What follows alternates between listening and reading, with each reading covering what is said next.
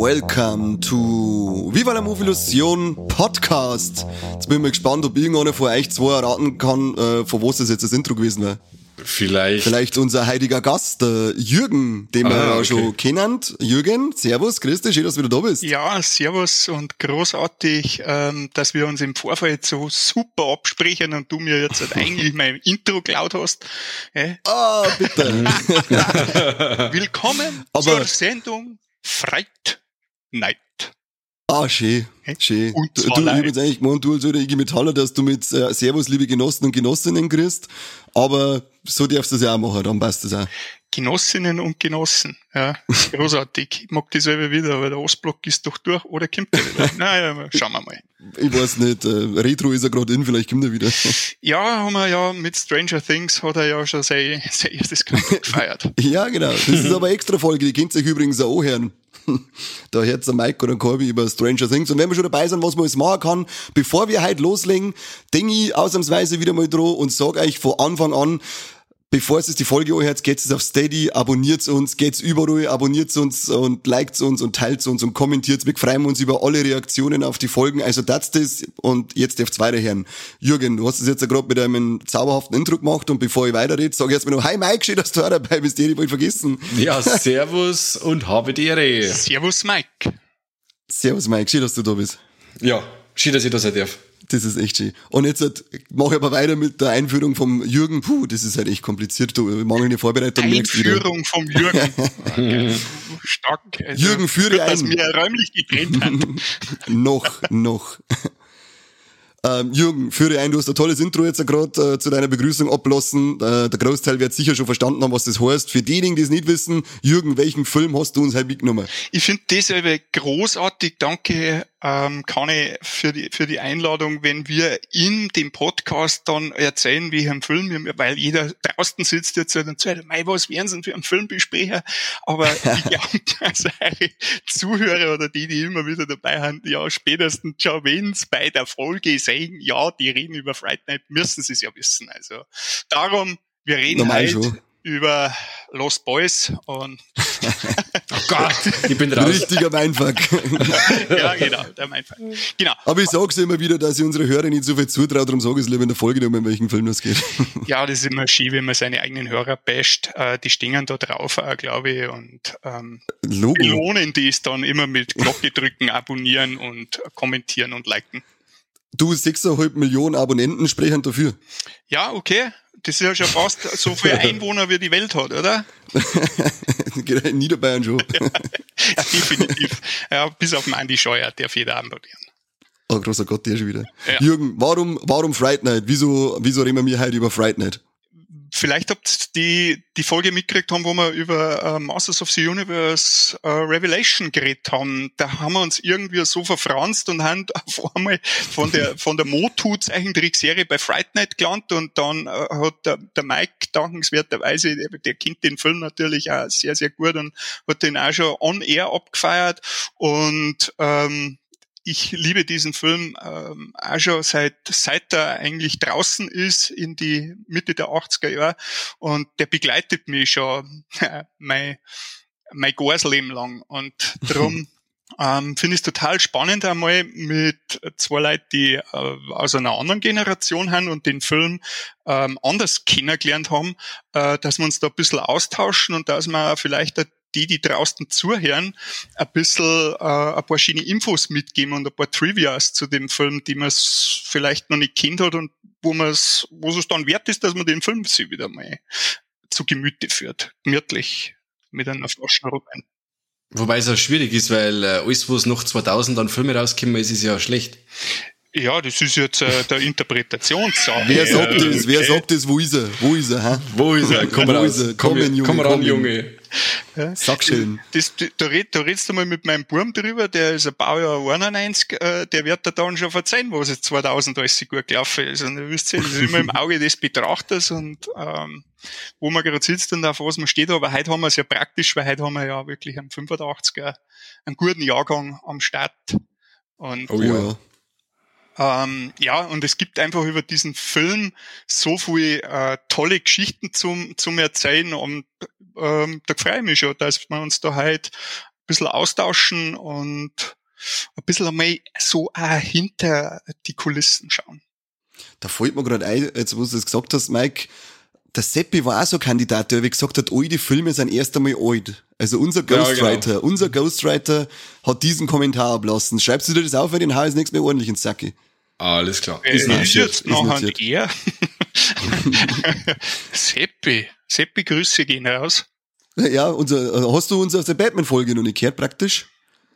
Ja, ich höre doch alle Folgen. Also bitte. Also ich ja, bin gar, äh, dass wir, dass wir nur da ein kleines Trivia machen. Die Stranger Things Folge großartig, habe ich die abgefeiert, wie der Mike zu seinem an der Stelle darf man halt einfach nur Kollegen äh, nennen, sagt, was, du kennst die Goonies nicht und willst einen Podcast machen. Äh, das habe ich hart abgefeiert, war froh, dass ich da gerade nichts getrunken habe. und dann ähm, auch die Folge äh, zum, zum, zum neuesten Jurassic World Film, äh, sechs Minuten, wenn man gedacht, was passiert jetzt? Und ähm, an Kani sein Rant, der hat mir so taugt, weil ich direkt gehört habe, wie er am Oma da so an der Stirn, also eine ganz dicke Ader, alle weiter anschwillt und dann habe ich mir gedacht, die platzt jetzt bestimmt gleich. Die ist platzt. Und dann habe ich, hab ich mir gedacht, so, jetzt haben die Dinosaurier doch noch umgebracht, gell, obwohl die schon vor Millionen von Jahren ausgestorben sind. Und ja, so haben sie ausgeschaut bei Jurassic World 3. ja, darum habe ich das natürlich auch gehört. Also, Grüße, Seppi. Der gefreut sich sicher. Der ist nämlich eh gerade krank. Seppi, gute Besserung für uns. Äh, aber bevor wir jetzt lang bemitleiden, die kleine Pussy, Jürgen, kurze Zusammenfassung von Fright Night für unsere Hörer, die den zu ihrer Schande noch nicht gesehen haben und das natürlich dann sofort nachholen. Ähm, erzähl einmal in zwei, drei Sätze, weil wir werden eh noch mal, äh, weiter drauf eingehen, aber um was geht's denn eigentlich bei Fright Night? Was erwartet uns denn bei der rahmenschwarzen Nacht? Ja, großartiger deutscher Titel, ja, das gelingt ja nicht allweil, ähm, dass man, dass man auch mal einen, einen, adäquaten deutschen Titel findet. In dem Film geht es darum, dass ein junger Kerl rausfindet, dass neben ihm ein Vampir eingezogen ist. Das passiert relativ früh im Film. Ähm, er ist unterwegs, möchte natürlich alle darauf aufmerksam machen, was da drüben passiert. Es kommt, wie es kommen muss. Keiner glaubt ihm. Er sucht sich Hilfe bei einem etwas abgehalfterten alten ähm, Horrorfilmstar und gemeinsam ähm, versuchen sie nachher diesen Vampir, den Gar auszumachen. Und ähm, das gelingt halt einfach auf eine wunderbare Art und Weise des Erzählens mit tollen Bildern. Das mag ich. So mag ich Inhaltszusammenfassungen. Äh, Corby, bitte schneid da Scheiben ab davon. Wer, ah ja, Corby, Grüße. Heute haben wir, er kriegt ja jeder seine Sackstellen. Unsere Hörer, der Seppi, der Corby. Heute ja. sind wir wieder gut drauf. Ah, ja, wenn man, ähm, ja, besser kann man es eigentlich nicht zusammenfassen. Und äh, wie war denn, du hast ihn ja wahrscheinlich, hast du ihn im Kino gesehen? Hast du den erleben dürfen? Ähm, nein, wir haben ja vorher gerade noch mal geschaut, äh, der Film hat ja heute, wo wir aufnehmen, gell, wir durchbrechen jetzt die vierte Wand, liebe Hörer, 2. August, da ist dieser Film auf die Welt gekommen, also der wird äh, heute 37 Jahre alt, äh, der Hammer, gell. Wie wir früher so junge Burm gewesen haben und über 37 Jahre die Filme geredet haben, waren die schwarz-weiß und haben noch über so ein Rauschen und ein Knistern drin gehabt. Äh, da war ich noch zu klar, also das ist, da, da hätten sie mich nicht ins Kino einlassen, das, ähm, ist tatsächlich. Was bist du für Baujahr? Ich bin 74 auf die Welt gekommen. Ah. Und äh, ich war da, ähm, als der in Deutschland dann Premiere gehabt hat, so, so schlappe Zwölfe. Ja, und da haben wir, wir haben ja bei Rambo 2 schon ein bisschen geschwitzt in dem Alter. und ähm, dahingehend hat es auch ein bisschen dauert. Das sind dann, das sind dann so Filme, die der Vater aus der Videothek mitgebracht hat. Also die, die hm. Fahrt zur Videothek war ja immer ein, ein fantastischer Ausflug für mich, gell? weil wenn du in die Videothek hm. eingegangen bist und die ganzen VHS-Leerhüllen da gestanden haben, mit diesen ganzen verrückten Gemälden, meistens toll gemalten Cover von irgendwie B-Movies, da bist du wieder gestanden und hast dir gedacht, boah, Alter, was geht in dem Film drin wohl ab, gell? Und, Was ähm, macht der Alter? Ja, genau, die macht der Alter. Und äh, das war dann, äh, der, der, der Vater, das war dann oft so, dass am Freitag das ausgemacht worden ist, eine Videothek, mir leihen zwei Filme aus, weil die übers Wochenende dann billiger sind und du musst das nicht gleich wieder zurückbringen und dann kann man es vielleicht auch zweimal anschauen. Also das war ja eine wunderbare Zeit, wenn du das überlegst, wie, wie, wie schnelllebig wir heute haben und wie das damals gelaufen ist. Und, Oder du hast da Sicherheitskopie schnell geschossen, oder? ähm, äh, ich, nein, das, da, da, Ist verjährt mittlerweile, das, der also wirklich, ist, ist schon verjährt. Der, der, der Podcast-Anwalt Mike. ähm, natürlich haben sie eine Sachen früher dann mitgeschnitten worden, vor allem wenn sie eine Filme einfach äh, an sie einen Impact dann auch gehabt haben, weil du äh, überrascht, mein Vater hat den Film auch äh, geliebt und äh, dahingehend ist das halt passiert, ja. Und äh, das hat ja dann, damals war das neu so, der läuft 86 im Kino und hat das ja über ein Jahr dauert, bis er so ein Film einmal in die Videothek gekommen ist. Ja. Ähm, also war das, war das relativ, relativ spät, das muss dann so 87 gewesen sein. Und dann haben wir das, den Film das erste Mal angeschaut, parallel äh, American Werewolf in London und wir haben uns eingeschissen. Es war einfach so, weil du, du bist halt in die 80er, sage ich einmal, von, von, von Special Effects oder auch von einem, von einem guten Horrorfilm, du hast ja noch nicht einen einen Input gehabt, wie das heute ist. Also heute lachen wahrscheinlich Kids über, über, über so einen Film wie den 85er Fright Night, weil sie sagen, ja, das äh, habe ich alles schon bei die Teletubbies oder äh, Paw Patrol gesehen. Ähm, aber damals mhm. ist das einfach, ähm, das war was Besonderes. Und wie gesagt, wir haben uns bei dem Film ähm, eingeschissen. Ja, das, also gerade nachher, wenn es äh, ins Finale eingeht. Aber auch davor hat er ja seine Momente. Und deswegen glaube ich, ist es dann auch so, dass, dass sich eine Dinge so legendär für die werden, weil wenn du so gerade so 12, 13 Jahre alt bist, ist diese Wahnsinnsprägungsphase und dann vergisst du das auch nicht mehr so leicht. Und das war, das war schon für, für meine Spätsinn und mir war das eine besondere Erfahrung damals, ja. Das glaube das glaub ich sofort. Ich habe den auch als äh, relativ junger Campbell, äh, in Anführungszeichen junger Campbell, glaube mit 13 oder 14 habe ich die Videokassetten dazu damals gekriegt. Und ich hab die leider nicht mehr. Das, ist, das, das macht mich so narrisch, weil mir ist jetzt beim, beim wieder anschauen wieder eingefallen, shit, das war eine von den ersten Videokassetten, die du damals gekriegt hast. Und du hast dich hergeschenkt mit deiner Kiste damals von Videokassetten und heute waren so viele tolle Kassetten drin von damals, oh, ich kann, ich kann sterben. Das ist so bitter, mir hat der damals auch so geflasht, mir hat der so gefallen, der Film. Und auch richtig grusel damals als, als, als junger Bub, das war Weltklasse. Also gruselig fand ich den nie. Ich fand jetzt, also vor der Atmosphäre finde ich ihn unglaublich dicht und, und, und wirklich äh, mitreißend, aber wirklich gruselig fand ich den nie. Was ist mit euch los? Ja, ist doch schön. Uh, Mr. Super cool. ich finde, du singst es gruselig, wie wenn ich bei dir am Fenster klopfe in der Nacht. Oh Mann. Vor allem, wenn die, wenn die Leute wissen mittlerweile, dass ich im Outback wohne, dann ja, schießt ja. die Hosen sofort voll. Gibt's überhaupt Fenster im Outback? Ja, ja, schon. schon. Also man könnte klopfen, wenn man will, oder? Ja, ja, kannst schon. okay. Aber ich müsste die dann erst hereinbitten. Aber du bist doch nicht der Besitzer des Hauses, oder? Jetzt doch, doch. Also. Na, das doch, ist Jules, gell? ah, das stimmt.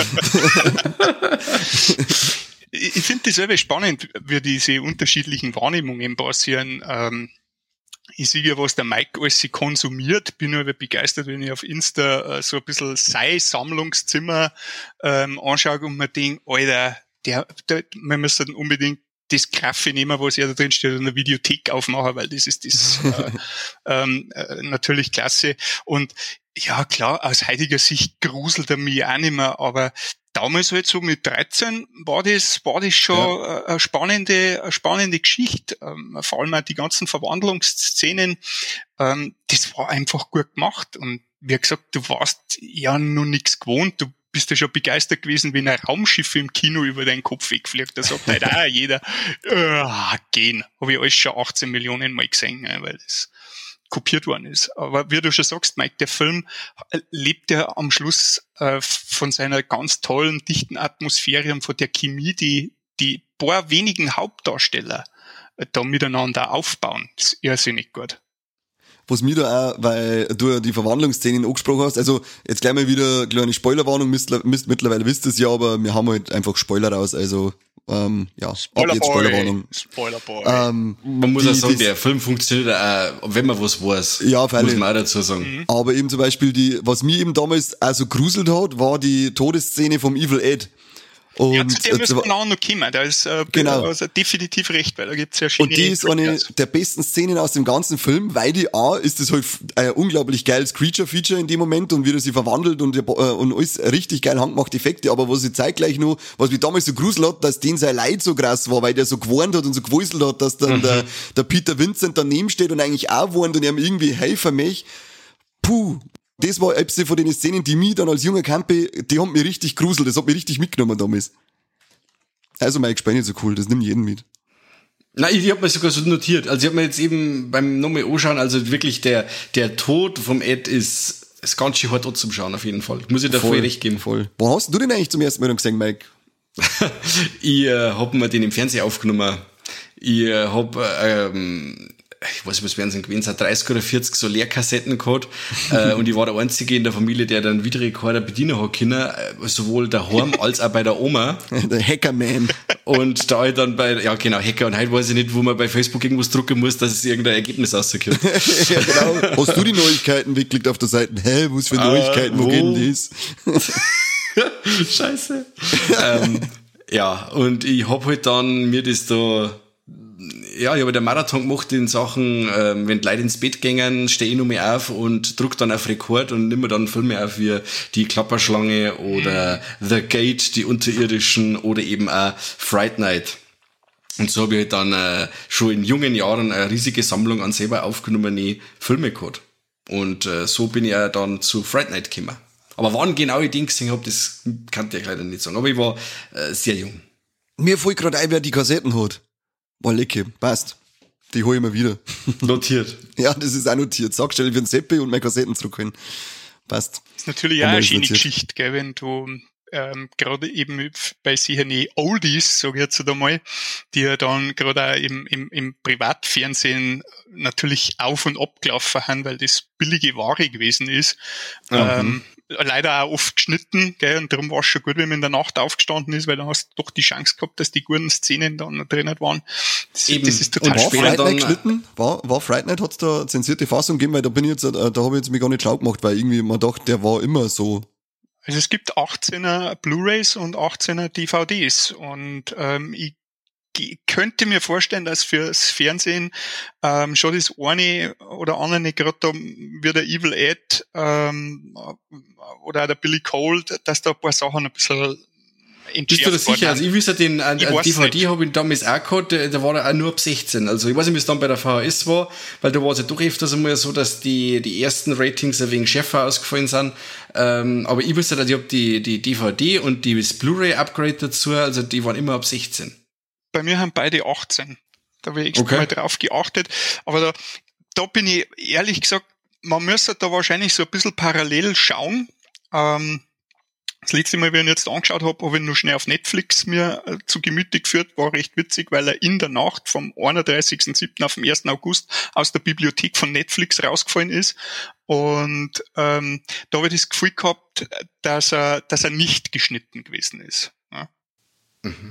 Aber das finden bestimmt ein paar äh, Zuhörer aus und schreiben das in die Kommentare mit ein, weil ich denke mal, wir haben ja die, die, die Weisheit nicht gepachtet, sondern deswegen schmerzen wir ja da über den Film, um die Leute draußen ein bisschen zu inspirieren und dass die dann die äh, äh, Podcast-Macher nur ein Stück weit auch mit ins neue Wissen hineinführen. Bitte gern. Logisch. Wir machen wir doch nicht die ganze Arbeit dafür, dass keiner was zahlt. Ja, aber mir echt, selber was. Aber echt, Kruzifix, wird sich wohl mal hinsetzen können und einen Film anschauen. genau. Dreimal. Dreimal. Wie oft hast du noch angeschaut zur Vorbereitung? Du hast nämlich schon angekündigt, du hast dann jetzt ein paar Mal nochmal zur Gemüte geführt. Wie oft hast du noch angeschaut? Äh, ich glaube, ich habe ihn viermal angeschaut insgesamt, weil der Film läuft bei mir sowieso mindestens einmal im Jahr und dann passiert das aber dann gerade so, wenn ich über Weihnachten Urlaub hab, dann läuft der oft auch im Hintergrund, wie früher als Kind an die Hörspielkassetten habe ich gelaufen und dann läuft der Film auch oft bei mir bloß im Hintergrund, weil ich die Musik wahnsinnig mag und auch bloß wenn ich zuhöre, weiß ich schon, was für Szene gerade ist und das ist so, ja, wie ich schon gesagt habe, das ist einfach so ein Nerd-Ding, das was die halt begleitet. Und darum war es für mich jetzt mal ganz spannend, das Ding einmal im, im, im Sommer anzuschauen. Äh, darum merci, dass wir den Termin ähm, mitten im August oder Anfang August haben. Ich habe mir jetzt auch schon, ich hab mir jetzt auch zweimal angeschaut und das erste Mal dann nochmal auf Englisch, weil den habe ich äh, auf Englisch noch nie gesehen. Und ich weiß jetzt nicht, ob wir, ob wir davor geredet haben oder am Anfang von der Folge. Äh, Das Thema Synchro, äh, die deutsche Synchro ist ja schon mal gefallen heute. Uh, und ich komm ja, also ich fand, ich finde die Stimme vom Evil Ed im Deutschen so ganz, ganz, ganz grausam, dass man Ja, dann. Mit, dass man heute einmal gedacht habe, jetzt muss ich mich umschalten und muss mir den auf Englisch anschauen, ob der immer so eine ekelhafte Stimme hat. Aber Und? Ja. Nein, überhaupt nicht. Der hat einfach ganz normale. Ja, ich finde, dass, ähm, dass der, der, der, der Stephen Jeffries, so wie er heißt, hat schon in den entscheidenden Szenen, wo er, wo er so auftragen muss, ja, und wo er so Overacting auch macht, da quietscht er schon auch sehr rum. Da, gell? da genau, da, da ist mir aufgefallen. Zum Beispiel, wenn sie wegfahren und Amy gefangen haben und er so lacht. Ja. Da hat er auch im O-Ton hat er auch so eine quietschige Stimme, aber äh, die, die hat er da Gott sei Dank jetzt nicht nur beim Lachen. Und wenn er auf der, in der deutschen Synchro, da redet er halt nur so. Das, die- das ist also so eine übertragene, furchtbare Stimme von dem, der, die Menschen, die diese Stimme gehört, der tut mir jetzt nicht leid, dass ich das sagen muss, aber die Stimme nervt mich einfach. Unfassbar. Ja. unfassbar. Grausam. Ja, wirklich, er macht das erste Mal das Maul auf und ich hasse ihn. wirklich unfassbar.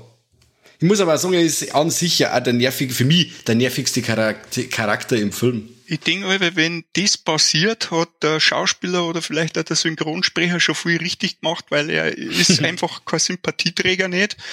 Ähm, und das ist ja seine Rolle im, im Film, weil, weil Evil Ed ist ja der Typ, der zu keine Partys eingeladen wird. Der ist ja der Lost Boy, der spielt nicht in der Footballmannschaft. Wisst ihr, das ist, äh, das sind ja die, die, die kennen wir alle irgendwie aus der Schule. Wir waren selber Teil von dieser Gruppe.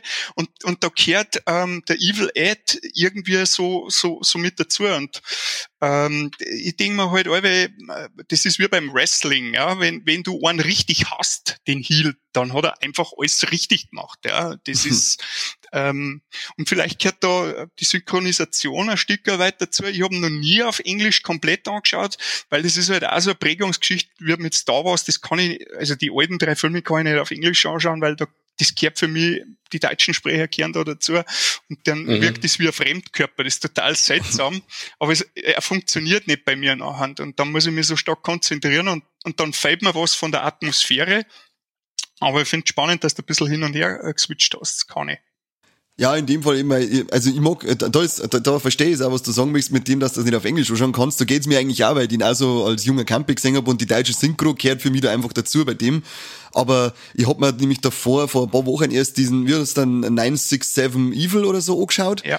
Äh, da ist ja auch der Stephen Jeffries dabei. Und da habe ich mir schon gedacht, die Stimme ist einfach so furchtbar. Da hat er die gleiche Synchro-Stimme an gehabt. Und ähm, als ich mir jetzt nochmal angeschaut habe zur Vorbereitung, habe ich gesagt, jetzt, jetzt wirfen wir noch zweites Mal ein und schauen auf Englisch an, weil mich es einfach interessiert, wie denn seine Originalstimme ist. Das war jetzt mal reine Neugierde und äh, normal bin ich da nicht so der Synchronazi, äh, aber in dem Fall ist es echt, ist den seine Stimme echt besser. Mehr alles auf Deutsch hören, nur wenn er redet, das soll dann auf Englisch sein. War ich sofort dabei. Manchmal kannst du es halt nicht aussuchen, gell?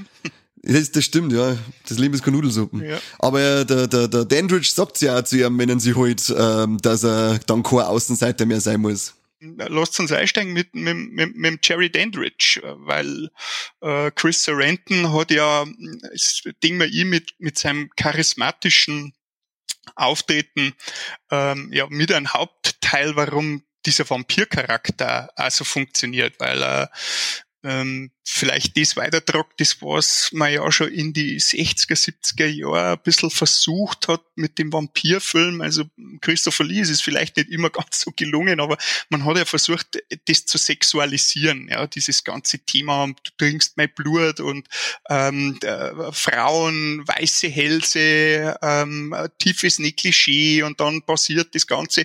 Das war sehr, sehr ähm, spannend, wie sie, wie sie der Vampirfilm vom Bella Lugosi oder, oder nur früher vom, vom Max Schreck äh, nachher da, dahin entwickelt hat. Also, dass dieses reine Monster ähm, sehr attraktiv umkommt und uns täuscht und uns was vorspielt, was er in Wirklichkeit gar nicht ist. Ähm, das finde ich macht äh, der Chris Sarandon wahnsinnig gut an der Stelle. Also ich weiß noch, wie mein Vater gesagt hat, "Ah, das ist ein sehr attraktiver Vampir. das habe ich ich, abgefeiert. den, den gleichen Gedanken habe ich auch gehabt, als ich das zweite Mal dann jetzt angeschaut habe, und gedacht, man kann sagen, was er möchte, aber dieser verdammte Chris Sarandon ist ein unverschämt gut aussehender Mann. Absolut. Definitiv. Und, Und er ist, und er ist aber zeitgleich zu dem, dass er eben auch dieser unglaublich charmante, äh, gut aussehende, Gott, ich muss da hinschmelzen, Typ ist, äh, ist er aber auch scheiß furchterregend in seine Szenen, in denen er sein muss. Wenn die zum Beispiel da die Bedrohungsszene im, im Zimmer, wer, ihr wisst, was ja. ich meine. Äh, da haben wir gedacht, ja, passt, die hätten wir jetzt einfach eingeschissen. Ja. Eben, und ich, ich finde ihn saugeil inszeniert, vor allem mit den leuchtenden Augen dann und wie sie es machen mit seinen langen Fingern. Das finde ich auch noch so richtig creepy, wenn so Vampire haben mit so lange, äh, eklige Fingern und so. Also, er ist wirklich äh, mhm. äh, furchteinflößend. Aber ich kann natürlich auch die Mädels verstehen, die trepfen wie der Kisslaster, wenn er auf der Matten steht. Oh ja. äh, ja, äh, weil er natürlich also ein bisschen ich sag so, diesen lateinamerikanischen Flair mit, äh, mit verkörpert und ähm, der, wie gesagt, der Kerl hat halt einfach eine Ausstrahlung, der hat ein Charisma und deswegen ist er, ist er auch so, so eine tolle, tolle Besetzung für den Film. Und der Sorrenton, das ist ja schon so eine der ersten Trivias, wollte ja die Rolle gar nicht haben. Mhm. Das ist ja, das ist ja total spannend, dass das überhaupt noch passiert ist, weil er wollte äh, in keinem Horrorfilm drinnen sein, er wollte nicht ähm, als, als Vampir dann auch noch in dem Horrorfilm, also sprich er ist der, der Hauptbösewicht und das Hauptmonster. Und dann, was er halt auch noch so abgeschickt hat, ist, dass es dass er mit einem Regisseur zusammenarbeiten muss, der das erste Mal äh, quasi einen Film macht. Und dann hat mir ihm das Skript gegeben und dann hat er kurz reingelesen und er hat gesagt, nach zehn Sekunden ähm, hat ihn das gehabt, das Ding. Ja? Und er hat sofort äh, eine 180-Grad-Drehung gemacht, hat seinen Agenten angegriffen und gesagt, ich will in diesem Film mitspielen, weil das, äh, das Skript so stark gewesen ist in, in seine Augen. Er hat seine Frau, jetzt habe ich nämlich auch gelesen, das Interview, wo er dann gesagt hat, er hat seine Frau einfach nur angeschaut und gesagt, fuck, da muss ich dabei sein. Ja, und ähm, ich, ich finde das so großartig, wenn das so Schauspielgrößen äh, auch mal offen und ehrlich zugeben, ja, wo so eine Bedenken haben, warum es eigentlich ähm, gerade so im Horrorgenre äh, so ein bisschen vorsichtig sind und, und nicht gleich alles annehmen, weil du natürlich, glaube ich, dass es für einen Schauspieler nicht einfach ist, wenn du dann in diese Schubladen reingeschoben wirst. Gell? Und mhm. ähm, an der Stelle hat er aber, glaube ich, sehr schnell gespürt, dass der Film mehrer ist als wie ähm, irgendein Vampirsblätter. Und man, man sagt ja und an der sympathischen Rolle vom ähm, Peter Vincent, wie schnell dass du in der Schublade geschoben wirst, wenn du in Horrorfilmen mitspielst, gell? Ja, definitiv. Und mir fast aber behauptet, also den äh, wegen ähm, Chris Sarandon, äh, apropos Vampirsblätter, er hat ja äh, dann ein paar Jahre später noch in dem äh, Geschichten aus der Gruft Kinofilm Bordello auf Platten mitgespielt. Ja. Äh, 96. Das ist ja, wo wir wieder beim Thema Vampirsblätter sind, da ist er auch mit dabei. Ah, den habe ich erst einmal gesehen und es ist ewig her, das weiß ich gar nicht mehr, dass er da dabei war. Ja. Mit Ritter der Dämonen kann er nicht mit. Nicht? Nein, kann er nicht. Da ist er zu überdraht und Ding und Ritter der Dämonen ist wirklich ein eiskalter, cooler Horrorfilm. Ja, aber das äh, zu, einer, zu, einer, zu einer anderen Folge. Ja, ja ich glaube, das war dann auch ein bisschen so seine ähm, schafferische Talsohle, Gell? Und dann bist du wahrscheinlich als Schauspieler, da wo der braucht auch sein Income, dann kommst du doch irgendwann einmal in die Situation, wo du nicht mehr derjenige bist, wo du sagst, ich suche aus. Ja? Ja. Ähm, äh, und der hat dann später, was ich sehr spannend gefunden habe, äh, in der Serie vom J.J. Abrams in Felicity dann plötzlich mitgespielt, wo ich mir gedacht habe, was ist jetzt kaputt? Der Held meiner Jugend, ja, der, der, der, der Badass überhaupt, der Vampire spielt da einen, einen Universitätsprofessor. Ähm, aber so zeichnet das gute Schauspieler einfach aus. Diese Wandlungsfähigkeit. Und das zeigt er in dem Film. Komplett, ja. Der ist den, er, er spielt also wirklich dieser Vampir ist für mich einer der besten Vampire, die ähm, die auf der auf der Leinwand sage ich jetzt einfach mal, ja, wenn ich es nur im Fernsehen gesehen habe, äh, bisher erlebt habe. Absolut. Wir finden noch okay, mal kurz, kurz einen Vergleich. Ich weiß nicht, ob ihr das noch im Kopf habt. Ich nimmer so richtig ähm, die Darstellung von Colin Farrell im Remake. Wie findest du das im Vergleich? Ach, ich fand das Remake allgemein gelungen, muss ich sagen für das, wo er ist, war er sehr anständig. Und äh, Colin Farrell ähm, kommt anders rüber. Ich, ich, der strahlt aber im Endeffekt dasselbe aus. Also ich finde, er, er macht's anders, aber trotzdem äh, passt er in die Rolle, finde ich sehr gut rein. Ja, ich habe den nämlich auch als gelungen im, in Erinnerung, aber nur damals zum Kino-Release gesehen und seitdem nimmer und kannst ihm nimmer sagen, ob er geblendet wurde oder ob er wirklich gut war. Ich weiß gerade noch, dass ein paar CGI-Geschichten sehr fragwürdig waren und wo er das Loch gerobt mit den Plastikstornen, die wo man dann direkt äh, wackeln sieht und so. Aber so vom ganzen Ding her fand ich den sehr gut. Ah, da muss ich, mir- muss ich wahrscheinlich doch noch mal anschauen. Heben wir uns dann auf, äh, komplette Friday Night Franchise, inklusive Genau. Remix, durchballert. Ich hab die rote Linie noch nicht überschritten.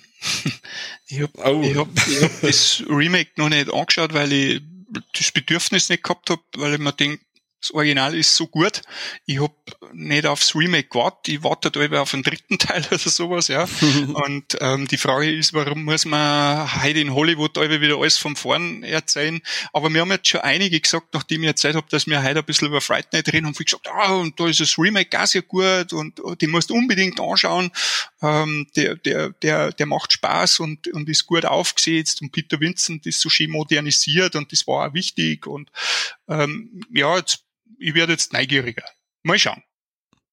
Ja, ich kann, also wie gesagt, wenn er, wenn er wirklich nur so, und auch wenn es der Mike jetzt nochmal gesagt hat, dann glaube ich, war er wirklich gar nicht so schlecht damals, weil ich bin aus dem Kino äh, zufrieden gestimmt äh, ausgegangen damals, das weiß ich noch. Ja, aber wo, ich, wo du gerade sagst, der neue Peter Vincent, das ist eher das, eines von den Probleme, die ich mit dem Remake hab, weil der eben zu krass rüberkommt mit seiner Las Vegas Show und so. und es ist ja einer von der äh, Doctor Who, also irgendein Doktor, meine ich, ist das auch gewesen. Äh, Tennant. Kenne kenn ich mich nicht so aus. Auf alle Fälle ähm, war das mir zu drüber. Also das war dann eher weg von der Horror-Grusel-Film-Ikone, sondern eher, vom, eher zu so einer, ja, so einem Las Vegas Showman. Und das fand ich sehr befremdlich.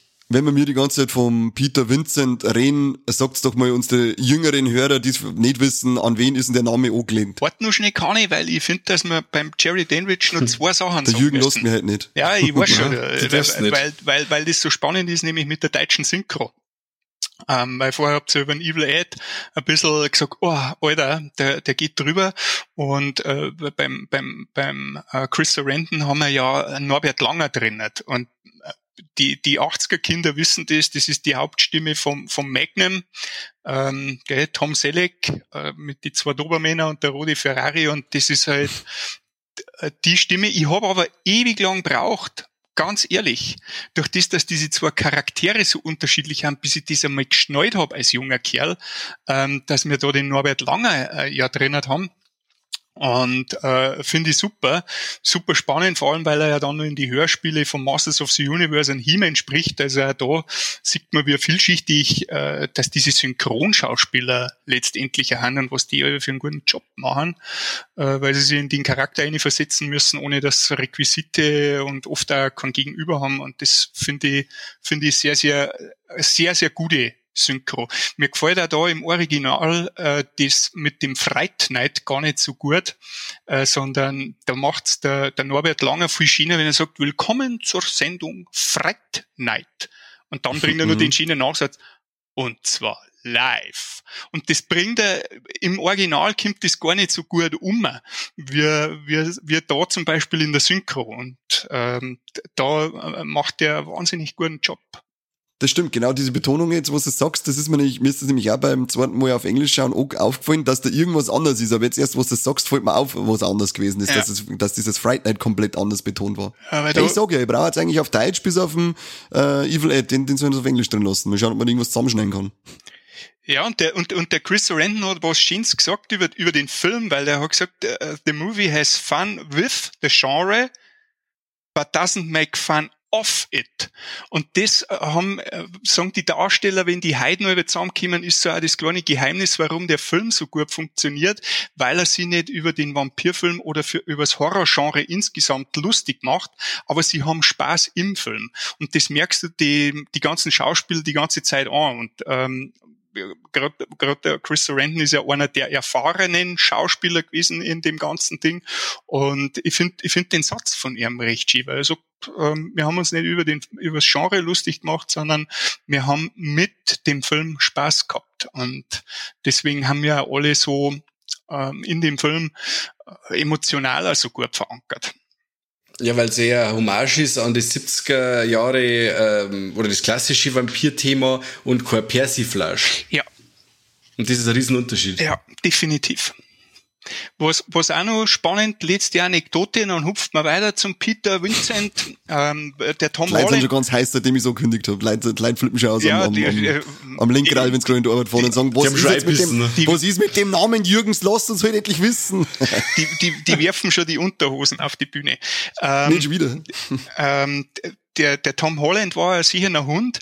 Äh, damals schon, weil er die Schauspieler gesagt hat, ihr schreibt selber eine Background-Story über, über, euren, über euren Charakter. Das macht nicht ich, sondern ihr schreibt ein bisschen, wo kommt der her, was bewegt den, wo ist der unterwegs und der Sorrenton hat sich nachher mit, mit Fledermäusen beschäftigt. Der hat wahnsinnig weiß, viel kommt, ja. Ähm, äh, Literatur gelesen und hat natürlich Dracula gelesen und war da sehr äh, äh, tief drin und dann hat er herausgefunden, ja, äh, nur 10% der Fledermäuse sind Vampirfledermäuse. Alle anderen haben letztendlich Obstfresser. Ja. Und dann war das eben seine Idee, dass er gesagt hat, äh, lass uns doch dieses so machen, dass dieser Vampir gern Äpfel isst. Und der Tom Holland ist am Set, hat das hart abgefeiert und plötzlich passiert ist, dass diese Requisite, die nicht im Drehbuch ist, aber Teil des Films wird und diesen Vampir noch mit zusätzlich so ja, so eine schöne Charaktertiefe irgendwie gibt. Oder jeder weiß das. Ähm, jedem fällt das auf. Äh, vor allem sein Biss ist natürlich, gell, äh, der hat sein Blender Dent äh, regelmäßig genommen und man sieht der Arme, wenn er in den Apfel reinbeißt, wenn er den so wirft, weil er ja einen Charlie aus der Reserve locken möchte und Mhm. der, wenn einmal reinbeißt, ist ähm, fünf Sechstel von dem Apfel weg. Und das, Mhm. das ist einfach eine, eine, eine, eine tolle, tolle Geschichte. Also, wo man eben meint, alles ist Gott gegeben, ist im Storybook mit drin oder im Drehbuch schon verankert. Na, in dem Fall haben lauter so Kleinigkeiten, die aber dann den Film nochmal, ähm, ich, runder machen, die, die äh, kann von die Darsteller kommen. Also ich mich halt nicht so tief einbeißen, ob für der Frise einen Putzen mit. Das, ja, das, haben wir einmal gedacht. Immer da für gebeißten so die Weine die ganzen Kernel mitgefressen, für Für Teufel. Teufel. Ekelhafter. Ja. Ja gut, aber wer Märchen, wer Märchen der Ding, der äh, Wirtskosten, der Marci, oder, von schrecklich nette Familie und äh, am Hals um knabbern, das ich auch können, das tut auch der Assi. Also bitte. Aber zu der Zeit hat's aber gut ausgeschaut, muss man Das sagen. stimmt auch wieder, ja. Da kann Aber man jetzt nicht hört auf, dass wir zu der nächsten gehen. Und Leute, wie Ja, gesagt, die beißen schon ins unbedingt. Linkralei. Lenkrad. Jürgen, sag ihnen. Ja, genau. Peter Vincent, Peter Je- jetzt, Vincent. also wir haben jetzt Dracula äh, vorgestellt, äh, weil es da schöne Parallelen gibt. Jetzt kommen wir zum Van Helsing. Ähm, wir kommen zu dem großartigen Roddy McDowell, der den furchtlosen Vampir-Killer spielt. Ähm, Peter Vincent, äh, synchronisiert vom großartigen Reinhard Klemnitz. Das äh, ist gerade in die 70er, 80er Jahre ist der, hat der wahnsinnig früher in deutsche Produktionen mitgespielt, ist ein Schauspieler, den man kennt hat, der aber auch äh, viel Synchro-Geschichten übernommen hat, unter anderem auch Vincent Price, soweit ich mich erinnern kann, da kommen wir schon zu dem schönen ähm, Easter Egg. Der Name setzt sich zusammen des Vampirkillers, also Peter Vincent von Peter Cushing, der ja bei die Hammer Studios meistens immer einen Van, Van Helsing gespielt hat. Ähm, das eine oder andere Mal ein äh, Baron Frankenstein. Und vom anderen großen Horrordarsteller der 50er, 60er Jahre, Vincent Price. Und äh, somit haben wir diesen Kunstnamen gebildet, äh, Peter Vincent. Und äh, Tom Hollands Vorstellung war ja, dass er eigentlich einen Vincent Price haben wollte, weil das sein Jugendhorrorheld gewesen ist. Aber zu der Zeit war der Vincent Price nicht so gut beieinander, so wie es am Mike jetzt gegangen ist die letzten Wochen. Ja. Und ist ihm leider nicht zur Verfügung gestanden. Und somit hat der, der Roddy McDowell diese, diese tolle Rolle gekriegt. Und wahrscheinlich war es sogar gut so, dass Ja, das sehe ich Ja. auch so. Ja. Der war zu präsent gewesen. Ja. Das sage ich auch, ja. Und die, die, das, das Ängstliche da, äh, von, äh, das er damit einbringt, das, hat- das, das hätte man, glaube ich, an Vincent Price nicht so abgekauft. Also diese Rolle von, die, die, die Rolle, wie es der Roddy McDowell da spielt, ich finde, das ist mein, also ein kleines Highlight für mich aus dem Film, weil ich schaue ihm so gern zu, er ist ein unglaublich sympathischer äh, Kerl und äh, spielt halt jetzt einfach alles so geil, wenn er Angst hat und äh, er immer ein bisschen, finde immer so ein, ein kleiner Ticken drüber, dass du sagst, okay, aber es ist, es passt noch. Es ist nicht im Aufwecking drin, aber es ist schon ein Ticken drüber. Mir gefällt, dass es dort wieder spielt. Ja, das ist, ähm, der tragt einfach, obwohl er, ich sage einmal, relativ spät im Film ähm, auftaucht. Also wir senken schon gleich am Anfang, aber dass, dass, er die Tiefe kriegt, finde ich, tragt er unglaublich viel und äh, ja, und, und, und schafft es halt auch immer wieder, dass du, dass du schmunzeln musst während des Films, der. Doch ein bockernstes Thema hat. Und ähm, das, das ist wahrscheinlich der Kunst vom, vom Roddy McDowell ähm, zu zum Drang, der sich ja auch Stickerl weit in dem Film selber spielt, ja, diesen abgehalfterten ähm, äh, Horrorschauspieler, dem die Zeit davonläuft, wo kein junges Publikum mehr nach ihm kräht, weil er jeder sagt, mein Gott, wir haben diese ganzen äh, 50er, 60er Jahrkamellen, die haben wir einfach alle dick äh, verschon uns damit. Und äh, das hat er mal in einem Interview gesagt. Der hat dann alle wieder das Skript durchgelesen und, und hat gesagt, das bin eigentlich, bin das ich. Ja, weil der war der große Star im, im Planet der Affen ähm, da hat halt keiner erkannt, weil, weil damals die Schminktechnik schon so groß, großartig war. Also der alte Planet der Affen, bitte liebe Zuhörer, auch mal anschauen. Das ist ja. da, wo der Charlton Heston noch cool war und nicht so ein, ein Waffen-Nazi wie er heute ist, der, der, der alte Depp, muss man ja wirklich einmal so sagen.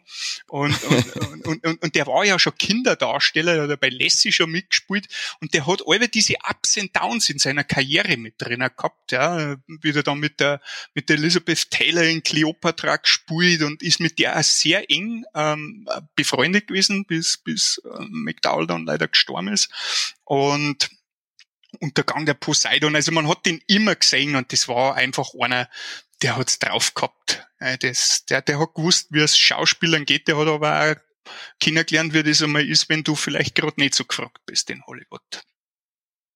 Und das äh, setzt da ganz stark, äh, wie du schon gesagt hast, auch in dem Fright Night äh, um, wie das wieder selber spielt, das äh, abgehalfterte. Also geil, wenn es dann heißt, äh, ja, möchtest du ein Autogramm? Nein, mach ich nicht. Was darfst du dann von mir wollen, wenn du kein Autogramm möchtest? Der, der, der, geile Satz, der geile überhebliche Satz. Was darfst du dann von mir wollen? So geht's dir auch, oder kann ich, wenn du nachher an den bei Spielberg ins Kino gehst. Wenn Nein, weil bei mir wollen sie in der Regel ein Autogramm. Also ich kenn's nicht anders. Tatsächlich. Aber ich kann die Reaktion, die Reaktion kann ich nachvollziehen. Ist euch eigentlich aufgefallen, ähm, ganz am Anfang, wenn der, der, der Brewster mit der Amy umeinander macht, dann läuft ja da so ein Film vom ähm, Vincent ja. äh, und mhm. dann zirkt er den Pflock auf und hält den verkehrt rum. Ja. Ist das Absicht? Was? Hast du da irgendwas dazu gefunden? Ich habe da nichts gefunden dazu. Ähm, oder hat er den aus Versehen verkehrt rum gehabt? Ja, also soweit man das den Quellen glauben kann, war das von McDowell schon Absicht, dass er dass er dem so was Tölpelhaftes schon da gibt, dass der Zuschauer irgendwie das Gefühl hat, ja, wenn der mit einsteigt, dann kann das ja nichts werden. Ja? Wenn der da ähm, ähm, ein Vampir, der ja dann im, im Laufe des Films ähm, der Jerry Dandridge wird ja unglaublich stark dargestellt, also fast schon mhm. übermächtig und wo du denkst, ah, okay, wenn jetzt er kommt, wissen wir, wie das ausgeht. Und das ist eine recht schöne Szene, weil sie sich da alle drüber lustig gemacht haben und das hat man erst im Nachhinein ähm, in der Postproduktion gesehen, dass der McDowell da den Pflug verkehrt rumhält. Und äh, man hat das drin lassen, weil man das hart abgefeiert hat, weil man gesagt hat, so ein Sauhund ähm, hat uns da in Anführungszeichen auch angelegt. Und ja, der, der Tom Holland hat schon gewusst, warum er wollte, weil er hat die Klasse von 1984 angeschaut und da spielt der Roddy McDowell auch mit. Und aufgrund mhm. äh, von seiner Performance in dem Film hat er gesagt, okay, Vincent Price kriege ich nicht, hol mir einen Roddy McDowell, der ist sehr eng befreundet mit Vincent Price. Ähm, dann habe ich, glaube ich, einen, einen hervorragenden Ersatz und einen sehr erfahrenen Schauspieler am Set. Und er kann, er, er hat ja später dann irgendwann auch äh, wieder beruhigt schlafen können, weil er doch einen Vincent Price mit drauf hat und er hat ihm gesagt, dass er im Fright Night sehr gut gefallen hat. Ja, ja. Da war er sehr glücklich und, und war aber dann auch wieder betrübt, dass er nicht nach Autogrammen gefragt hat. Der, äh, sagt der Holländer, dabei sind wir heute noch ein Arsch. Ja, das dann ja ein Vincent Price Treff von kein Autogramm mitnehmen. Das, ja, so wow. aufgeregt verfolgt er ganz Leben. Also das ist als Satz mit von dem kannst du mit. Also Leute, denkt dran. Ja. Fürs Biber-Kino, Platteln-Kino, Kino, überall bin ich mal vertreten. Äh, ich unterschreibe gern, vor allem auf Brüsten, auf Männerbrüsten. Autogramme pflastern seinen Weg. Ja, genau. Und Brüste, Männerbrüste vor allem, man neigt seine. Oh yes. Dann ist er wieder krank. Gell? Weil dann möchte er den Schmutz abwaschen in der Dusche und kriegt Genau. ihn nicht weg. Oder wieder ein Allergieschock. Oh Gott. Ich kann, so viel, ich kann nicht so ins Detail gehen, von was du dann Allergieschock kriegst bei mir. Aber äh, machen wir jetzt halt nicht. Ja. Gehen wir, Nein, machen wir nicht. Hupft man gehen wir weiter. lieber weiter. weil- Zu wem magst du den Hupfer? Ähm, äh, natürlich kommt jetzt der, der, der nächste wichtige Darsteller ist der Charlie Brewster, weil ähm, gerade wenn wir dann vielleicht einmal noch mal die Zeit finden, über Friday Night 2 zu sprechen, ist das, glaube ich, auch eine ganz eine tolle äh, Casting-Entscheidung gewesen, dass man den äh, William Ragsdale da dafür genommen hat, weil er ist eigentlich der Hauptprotagonist und ist derjenige, der äh, letztendlich im Zimmer sitzt, wie habt ihr ja schon gesagt, er war recht stierig mit seiner Freundin rummacht und an der Stelle dann plötzlich entdeckt, dass neben ihm jemand einzieht, die äh, einen Sarg im, in, im Keller abgetragen.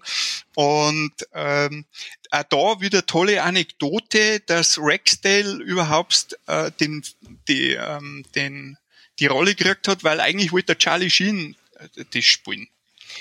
Und Was der Charlie Sheen? der Charlie Sheen war damals, ich meine, das war 85, der war da aufstrebender, auch ein junger Campi und wir wissen alle, wie der Charlie Sheen ausgeschaut hat, wie er noch gut ausgeschaut hat und, und nicht so viel Er gesoffen schaut hat. immer noch gut aus. Ja, für immer das, noch gut. was der konsumiert, hast du recht.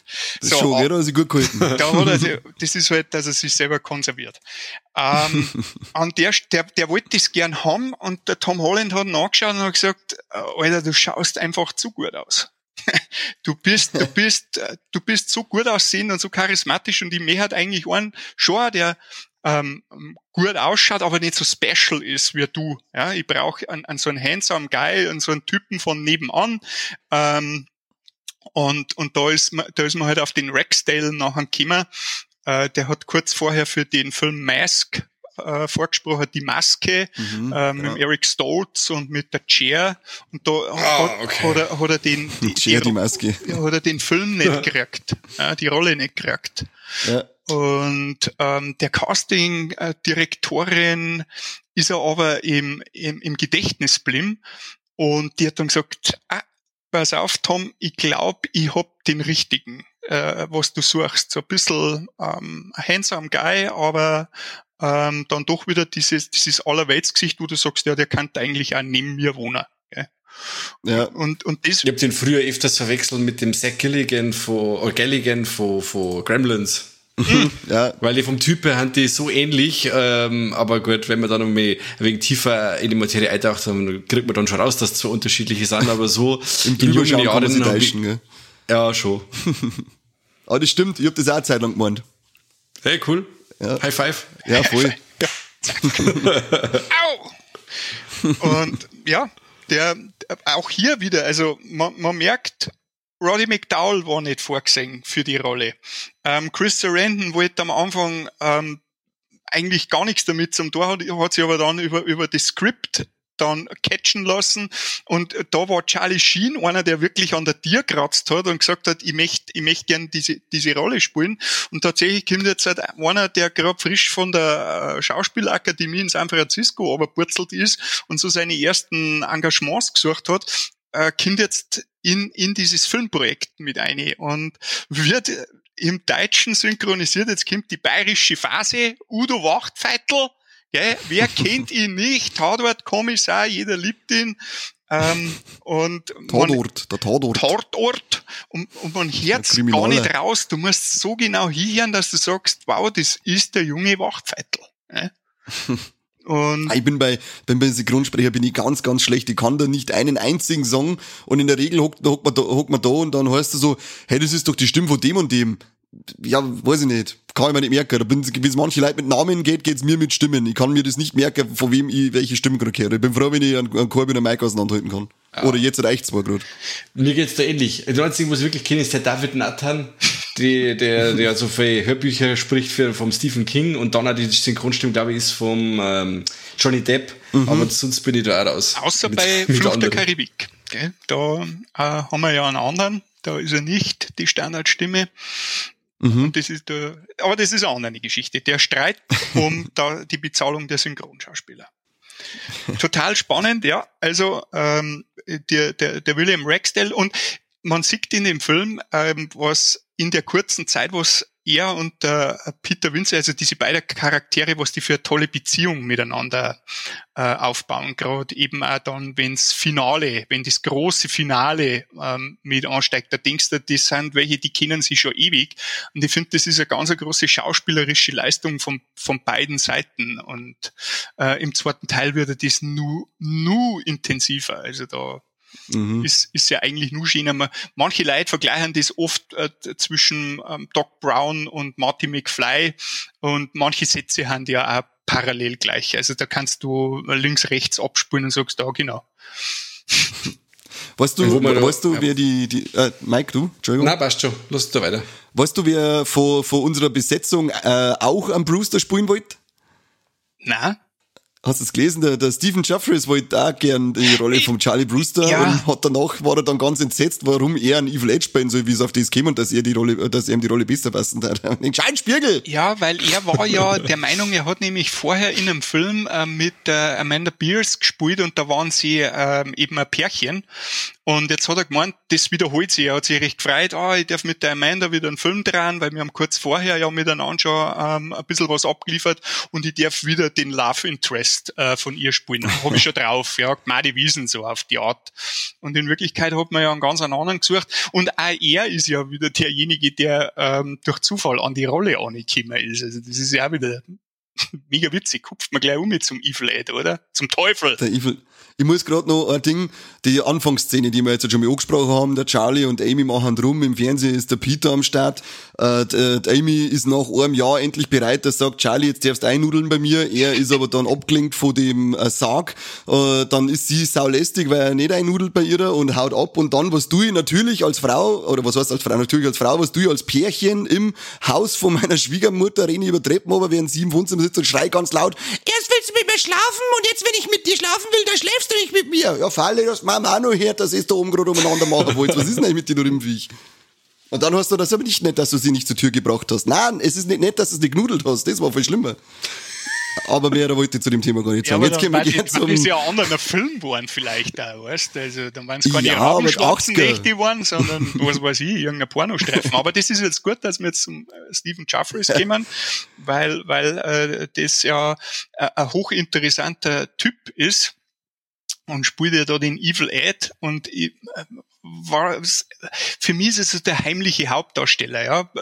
Synchronstimme hin oder her, weil er, ähm, finde ich, einen ganz einen, einen, tollen Auftritt zweimal in dem Film drin hat und das so spielt, dass du eine Gänsehaut kriegst. Also wenn du nicht direkt ein dumpfer Volldepp bist, ja, dann ähm, äh, kriegst du da eine Gänsehaut und vielleicht äh, druckst da mal ein Tränchen ein. Ähm, der, der Stephen Jeffries, äh, Jeffries ist ja einer gewesen, der hat den gleichen Agenten gehabt wie der Anthony Michael Hall, den kennt man vielleicht vom Breakfast Club. Ja? Da spielt mhm. er diesen jungen blonden Nerd und ähm, die beiden haben den gleichen Agenten und der Agent hat ein Casting verwechselt, ja, und hat den Stephen Jeffries genau, ja. äh, zu dem Film äh, hingeschickt, Weird Science, gell? wie heißt er auf Deutsch? Lisa, der helle äh, Wahnsinn. Der helle ist, genau. Zu früh aufgelöst. Das ist einfach, ich liebe deutsche Filmtitel. Gell? Aus Weird Science wird Lisa, der helle Wahnsinn. ja, seems legit. Toller Film, toller ja, Film. Großartig. Und ähm, jetzt steht der Stephen Jeffries da dort und jetzt haben wir wieder bei dieser tollen ähm, Casting-Agentin, die Jackie Birch, und sagt, hey, du bist aber nicht Anthony Michael Hall. Und sage ich, nein, bin ich nicht. Und dann sagt, hm, ja, dann ist da eine Verwechslung, weil wir brauchen eigentlich den, wir wollen den casten für den und den Film. Und in dem Augenblick ist aber, ist, ist der, der Stephen Jeffries bei der Jackie Birch hängen geblieben. Mhm. Und als es dann um die Besetzung von dem Evil Ed nämlich gegangen ist, hat sie sich wieder erinnert und hat wieder zum Tom Holland gesagt, pass mal auf, da habe ich jemanden für die. und diese Jackie Birch ist eine hochinteressante Person, weil die hat in die, in die 80er und in die 90er Jahre wirklich äh, fette Filmgeschichten äh, letztendlich ähm, hat die die Castings gemacht, ja, so wie Stirb langsam, Predator, Red Heat, ähm, da sind einige ähm, Meilensteine dabei. Und wenn du da natürlich mit einer sehenden Person äh, Kontakt hast oder wenn du bei der auf der Liste stehst, glaube ich, ist dieser Schauspieler in Hollywood schon mal relativ viel Vitamin B, gutes Vitamin B. Mhm. Und somit ist der, der, der, der Jeffries äh, an die Rolle angekommen. Und total spannend. Ich nenne ihn alle, wenn du mit Dracula vergleichst, wir haben jetzt einen Charlie, der ist der Jonathan Harker. Er ist ja für mich die Lucy, die Lucy Westenra, gell? Ähm, weil sein Schicksal ja ähnlich äh, heftig äh, zu Ende geht. Mhm. Und ähm, er so äh, diese, diese Rolle ausfüllen muss dass es im Endeffekt auch ein Opfer gibt und du nur mal siehst, wie mächtig der Vampir ist und was, was da passiert. Und da ist halt der, der Evil Ed ist da prädestiniert dafür. Und er spielt das auch toll. Ja. Und er ist ja da sehr wichtig, weil er halt auch die Regeln äh, etabliert für Leute, die sich vielleicht jetzt da mit Vampire und so nicht so gut auskennen. Oder es gibt ja verschiedenste Regeln, auf die ein Vampir hören muss in verschiedenste Filme. Ja. ja. Aber er gibt halt jetzt da die Regeln preis für den Film im Endeffekt. Super, ja, er ist, er ist so ein Stück weit der Questgeber, Ski. Mike, du genau. hast recht, weil ja. ähm, das ist so, Holland orientiert sich an dieser Drei-Akt-Thematik und gerade so am Anfang werden alle wichtigen Protagonisten eingeführt und es wird so ein bisschen auf die Quest hingearbeitet und das Regelbuch wird halt einfach aufgestellt, damit der Zuschauer dann am Ende nicht so, ja, aber das war aber jetzt ein totaler Schmarrn, warum machen sie das so? Habe ich ja gar nicht gewusst. Also, ihr wisst ja, also wie man, wie man ja in der heutigen Zeit, wenn das dann irgendeinem Regisseur oder einem Drehbuchautor nicht gelingt, äh, die Leute fragen ja heute nur ekelhafter nach, als wie das in die 80er Jahren gewesen ist. Aber dahingehend, da hast du vollkommen recht. Da ist er ähm, total, äh, nimmt er schon am Anfang eine wichtige Rolle ein. Ja, und wie du auch schon gesagt hast, man schaut sich eigentlich seine Rolle ohne, spielt so den vermeintlichen Kasperldienst in jedem 80er Film dabei aus, hat aber dann dafür äh, auch wirklich die zwei emotionalsten Szenen, will ich sogar behaupten, mit drinnen. Ja. Äh, wir haben es ja am Anfang schon mal kurz angesprochen, das ist ja sein äh, unglückliches Ableben, nehmen wir es einmal. was war für die zweite, die, die, was war die zweite? Äh, lass uns da, wenn wir schnell dann noch durch den Film so durchhupfen zu seinen Meilensteine, da da ich gerne noch mal was dazu sagen, weil ähm, die Szene einfach ähm, bei der ersten jetzt oder bei seinem, bei der, bei, seinem bei der ersten, also die ist für mich mit, äh, weil wir haben ja den Schlussakt, der ist ja fulminant, das ist ja schon fast wie wenn der Tarantino das inszeniert hätte, weil da geht's ja wirklich Schlag auf Schlag und es spritzt. Ja, und ist ewig. Das ja, Finale ja, ist ja ist super. ewig. 40 Minuten gefühlt. Ja, ja genau. Das habe ich auch geschaut, ich glaube 40 äh, oder wie ich dann gesehen habe, okay, jetzt geht's los, und dann dauert er nur 40 Minuten, unfassbar. Toll, ganz richtig, toll. Richtig stark und nie langweilig. Ja. Und, und darum hat er da eine ziemlich, eine ziemlich gute, ähm, glaube ich, auch, also für mich ist das neben dem Finale die stärkste Szene im Film. Schauen wir noch einmal drauf. Äh, Stephen Jeffrey ist noch ganz interessant, der ist dann in die 90er aus dem Hollywood-Bereich ein wenig ausgestiegen und ist dann in die Pornoschiene umgesiedelt. Ähm, hat sich einen Namen als Pornodarsteller gemacht. In echt? Ja, in echt. Und äh, hauptsächlich Gay-Pornos, also ähm, da hat er lang gearbeitet, ah. bis er dann, ah, habe ich ja erst. Deswegen, oh, jetzt Nein, ja, ja, genau, jetzt, das, ist der, das ist der aus meinem Lieblingsfilm. ja, genau. Wieder kosten, der Seaman Training Gay. Ja, siehst du das, du hast das Transsexual Prostitutes, Black Man, White Man, Buff and Gay, Buttblazer, ja, genau, kenne ich doch alle. Alles, alles, das sind alles Evergreens, die man immer wieder anschaut. Absolut, die laufen um im Jahr. Mindestens. Die hat man auf seinem iPad gespeichert. Ihr Logo, Weihnachten rum halt. Und ähm, genau, da hat er dann einmal äh, in die 90er ist er dann äh, raus und ist erst so Anfang der 2000er wieder zurückgekommen. Und das habe ich sehr spannend gefunden, dass jemand, der, sage ich mal, in, in der Pornobranche dann so drinnen ist, dass der das dann doch wieder schafft, dass er, sage ich mal, jetzt im unteren Hollywood-Kino ähm, wieder seine Rollen kriegt und auch da ein paar legendäre Rollen letztendlich mitnehmen kann.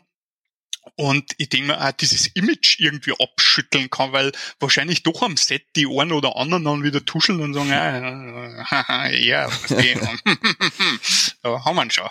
Und äh, genau, das ist das ist total spannend, was was was da für für Köpfe zusammenkommen und alle vier, die wir bis jetzt besprochen haben, waren, haben irgendwie durch einen Zufall oder waren nie die erste Wahl. Total, mhm. total witzig. Ja. Wie so oft. Muss aber, äh, ja. Was aber auch dafür spricht, dass man sagt, das war ja auch für den, für den Regisseur äh, der erste Film und äh, dass da so einiges nicht glatt läuft und so, äh, sieht man ja dann an dem Besetzungskarussell. Das ist ganz interessant. Ja. Und, und das Glück, dass eben diese Jackie Birch und über die reden alle die Hauptdarsteller so positiv über diese Frau, ähm, dass die das dann doch, ähm, dass die dieses Gespür entwickelt, zu sagen, der Typ oder die Dame ist genau der oder die richtige, äh, um diese Rolle auszufüllen. Und ähm, da siehst du halt wieder, du kannst als Regisseur oder als Produzent nicht alles in der Hand haben, sondern es sind sehende Leute wie, wie die Birch total wichtig und von denen kriegst du eigentlich nie irgendwas mit. Und eigentlich haben die die Macht. Mhm zu sagen, der spielt da und die spielt da und der, dem spielen wir jetzt äh, die Rolle zu, damit der vielleicht auch einen Durchbruch feiern kann. Ähm, das ist, äh, ja, hoch, hochinteressant, finde ich, weil gerade was so hinter die Kulissen passiert bei so einem ja. Projekt wie, wie so einem Film. Das stimmt, vor allem bei so einem Werk, ähm, man hat immer nur die Regisseure, ähm, Schauspieler, oft einmal noch, sagen wir mal, ähm, der, der Musik macht, dass man den Namen vielleicht noch kennt. Äh, aber ansonsten äh, hast du da eigentlich nichts. Und vor allem bei solchen Geschichten ist es eigentlich echt ganz spannend, wer im Hintergrund dann eigentlich dafür gesorgt hat, dass man da so eine geile Besetzung zusammenkriegt für den ersten Film vom Regisseur, der den Film auf was auf drei Wochen geschrieben hat äh, und am Ende da durch so ein vermeintliches Chaos, aber dann trotzdem so äh, ähm, äh, äh, unsterblicher Klassiker irgendwo rauskommt. Ganz viel Harmonie dann in dem Film drin ist, ja. Ja, als war es geplant gewesen. Wahrscheinlich. Das ist Karma, oder? Ist das dieses Karma, von dem die Leute immer sprechen? Ich glaube schon irgendwie. irgendwie müsste es so sein. Ja, äh, kommen, wir, kommen wir zu der fünften Person, die so ähm, ähm, nochmal wichtig ist. Äh, und äh, das war für mich damals mind-blowing.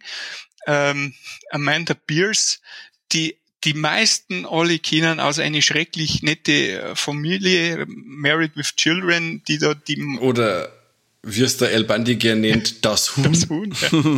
Chicken. Ähm, Marcy Darcy, wie es ja später dann heißt. Ähm, am Anfang ja Marcy Rhodes. Und ähm, auch bei der, bei der Amanda Pierce gibt's ja so eine tolle äh, Geschichte, weil ja der Tom Holland, wie du schon gesagt hast, kann ich das Drehbuch in drei Wochen schreiben und das ist durchgelesen. Er hat immer Gaudi gehabt beim Schreiben schon und liest es durch und am Ende sagt er, irgendwas fehlt. Da fehlt irgendwas. Bis er draufgekommen ist, er hat keine weibliche Hauptrolle reingeschrieben. Also hat er sich nochmal hingesetzt und hat an dem Drehbuch nochmal so gefeilt, dass er äh, den Love Interest äh, mit einbringt und ähm, sie wird halt so Mina Hacker, ja, weil das passiert ja dann auch im Laufe des Films, dass der Cherry mhm. sie wieder erkennt, gell, vor tausenden von, na, vor hunderten von Jahren und sie sieht ja, genau. genauso aus wie sie und das ist ja auch wieder diese Parallele zu Dracula, also dass da wieder Stimmt, so ja. Ski mit einbaut und eigentlich sie war hat ein Lächeln dann. genau war, war diese weibliche Hauptrolle gar nicht da. Also das ist für mich so dieser fünfte in Anführungszeichen, wenn er nicht ganz so, so krass wie bei den anderen vier, aber eigentlich war auch sie irgendwie ähm, in Anführungszeichen vergessen und hat die Rolle gekriegt. Sie sagt es ja immer so schön, wenn du ein Interview von ihr hörst, sagt, ich bin da gesessen mit so 16, 17-jährigen Mädels und ich war damals schon 26 und habe mir gedacht, ich habe sowieso keinen Auftrag nicht, aber mein Glück war, dass ich immer schon jünger ausgeschaut habe, als wie ich bin. Bis heute hat sie gesagt, ist das so mein Glück. Und tatsächlich hat ihr das dann auch gereicht, weil bis der Film dann wirklich in die Kinos gekommen ist, war sie schon 27 und das siehst du, finde ich, äh, nicht so leicht, obwohl das immer ein bisschen schwierig ist, so Filme aus die 80er Jahren, die Leute wirken vom Alter oft anders, liegt an die Klamotten, liegt so äh, ja. an ihrem Setting und natürlich auch das Ganze drumherum. Aber ihrer merkst du es nicht an, dass sie schon auf den 30er zugeht. Nein, gar nicht. Ich hätte da niemals gesagt, dass die 26 war zu dem zu der Drehzeit. Ich hätte gesagt, maximal Anfang 20. Ja, ähm, El Bandi, Hast du? großartig. Ja, ich, war, ich hab's gehasst. Ich hab's gehasst, diese Was? Mausi. Alles Nein, nicht El Bandi. gemacht. Ach so. El Bandi nicht, aber sie, ihre Darstellung von der Mausi, Super. wie man heute schon mal gesagt hat, absolut hassenswert. Und die, wenn eine gerannt ist, dann wollte ich schon Fernsehen vor der Wind reißen. Nein, vom, vom, vom Kastel Obersch- Oberschlung, weil das war ein Röhrenfernseher, die sind nicht Ja, ja. gehängt. weil's die unserem Helden El Bandi nicht gut wollte. Die war Ja. immer, wenn's gewusst hast, sie kommt, dann hat's gesagt, ah scheiße, jetzt muss der El wieder schauen, dass er aus der Scheiße irgendwie Ja. rauskommt. Und äh, ja, die hat nie was Gutes verheißen.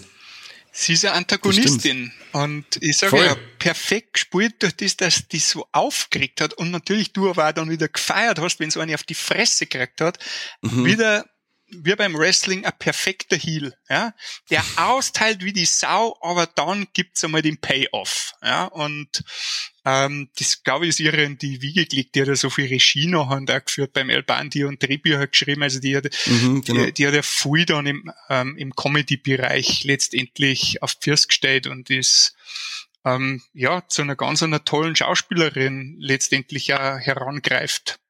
Ja. Ist also ein Grund, warum es für den zweiten Teil noch nicht zur Verfügung gestanden ist, weil es eben mit Married with Children äh, so fett im Geschäft war. Dafür hat der Charlie Brewster äh, mit einer tollen Frisur glänzen können im zweiten Teil, wenn er schon nicht mit der Amy glänzen hat können. Ja, das stimmt. Aber das jetzt in der nächsten Folge dann. Äh, ich bin mir sicher, bevor ich jetzt nochmal was von der Szene sagt, dass der Jürgen über den Regisseur in mich.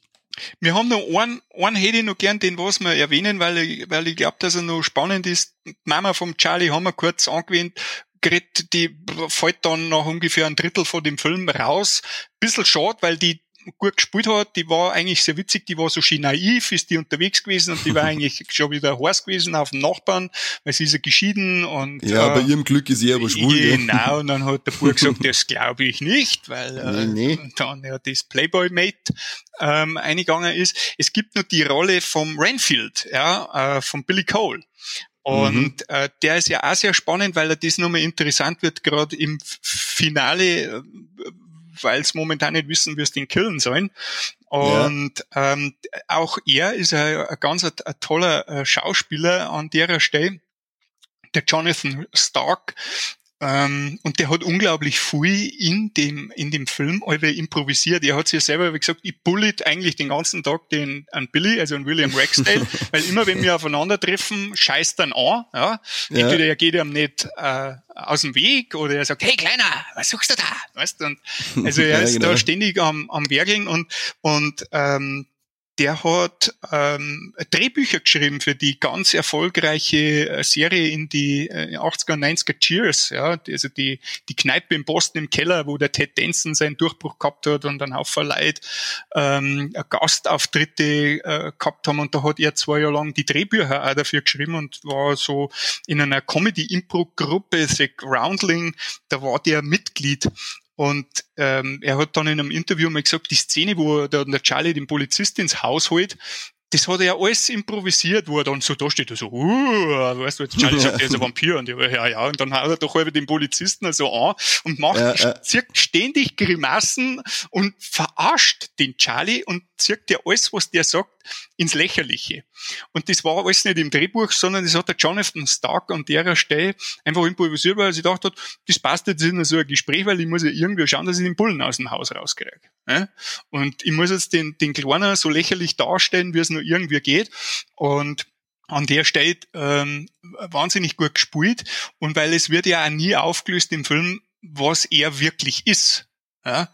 Und wir, ähm, wie lange der schon mit dem Vampir unterwegs ist und in welcher Beziehung die stehen. Das war jetzt wirklich auch eine von meinen Fragen gewesen, wenn ich schon zwei so Leute da am Rohr hab, wo's er, wo's euch eine, ähm, ja, Theorie ist, wo's er ist, weil da komme ich eigentlich nie drauf. Da gibt es ja kein sein offizielles Statement, was ich da, dazu gefunden habe, sondern nur eben die Vermutung, dass er entweder eine Art Zombie oder Ghoul ist. Aber Ghoul kein offizielles Statement, was er jetzt letztendlich äh, darstellen soll. Okay. Genau. Außer Naja. einen gemeinen Bully. Diese, dieser Ghoul wird in Interviews oft genannt. Ähm, wenn man dann auch sieht, wie er vergeht, kannst du von einem Golem vielleicht da reden, weil es ist ja alles, er besteht ja nicht nur aus Schleim, sondern auch aus Sand. Es wird ja dann auch alle so, so eine leicht äh, homosexuelle Komponente mit eingebracht zwischen dem Jerry und ihm, weil ähm, immer sehr viel Körperkontakt äh, mhm. zwischen die zwei ist. Also ähm, sie spielen wirklich Best Buddies, ja, und ähm, es gibt da so eine Szene, wo Jonathan Stark gesagt hat, ah, ihr Schweine, jetzt, da habt's mich wirklich dran gekriegt, ähm, mit dieser, mit dieser ganzen, ja, ist das wie bei Batman und Robin, ähm, wie er, wie er sich um die Wunde an der Hand kümmert vom Jerry, da kniet er so vor ihm und verbindet ihm gerade Hand und das schaut halt in dem Kamerawinkel, müsst ihr mal aufpassen, wenn ihr den Film nochmal anschaut, schaut das, äh, hat so eine leichte Blowjob-Komponente. Und der Jonathan... Stephen Jeffries von der Seite schon geschrien, ich so. äh, das so, hast jetzt du gesagt.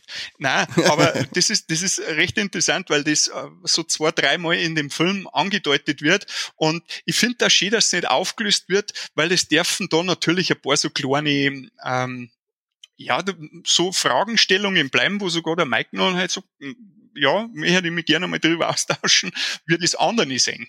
Ja. Ali? Hast du selber keine Theorie gehabt dafür, Mike, was er eigentlich darstellen soll? Ja, das mit dem Cool, das war jetzt eher nur so ein Ding gewesen bei mir. Also, weil mit Zombie, äh, was das eh jetzt Zombie, äh, ist halt die Schlürfer und die Hirnfresser und das ähm, hätte jetzt nicht mit einem Zombie in Verbindung gebracht, seine Darstellung, aber das mit so einem Ghoul schon eher. Vor allem, weil der kriegt dann vielleicht das zum Fressen, was der, äh, der äh, Jerry übrig lässt. Ja. Das ist Restebuffet. Genau. Ja. Und so war das perfekte Symbiose. Das bisschen, was dann überbleibt, das müssen sie halt dann noch verrammen. Shinny, in Anführungszeichen, Shinny Beziehung, die die zwei auch haben. Also so im Gegensatz zum Charlie und, und, und Peter Vincent hast du auf der anderen Seite neben ähm, Billy Cole und einen Jerry Dandridge und das ist schon, und er hat halt seinen Daywalker, gell? Der, derjenige, der auf ihn aufpasst, genau. wenn der andere am, tagsüber den Schlaf der Untoten führen muss. Toller Charakter. Und gruselig, der Typ hat eine gruselige Ausstrahlung, finde ich.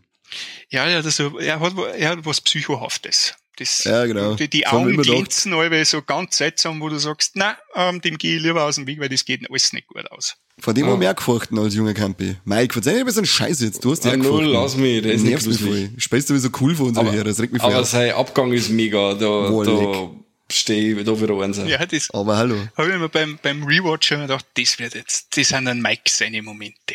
Ja, wenn es richtig batzig wird. Ja. Richtig schön, Gräne Letten dabei, äh, Fullschiller ist grüßen, oder? Ja. Das mögen wir. Ja. Das mögen wir auf alle Fälle. Ähm, genau, also wir haben Dracula, wir haben Jonathan Harker, wir haben einen Professor van Helsing, wir haben Mina Harker, wir haben Lucy Westenraum und wir haben äh, Rainfield. Also wenn man sich da einmal den klassischen Dracula-Roman drüber stülpt, ist alles da, was du brauchst, um letztendlich anzufangen. Äh, letzter großer Hauptdarsteller für mich leid ist dieses Haus ähm, ich habe das hart immer wieder abgefeiert. Ähm, die Aufnahmen, die von außen passieren, also das ja dann im Laufe, wo du denkst, das Haus lebt jetzt schon, fängt mir an mhm. zu nehmen, ist ja bloß noch mehr dampft und knackst und, und ja, kratzt genau. und, und du stehst draußen und denkst, scheiße, ich muss jetzt da wieder reingehen. Da drinnen ist nichts Gutes für mich.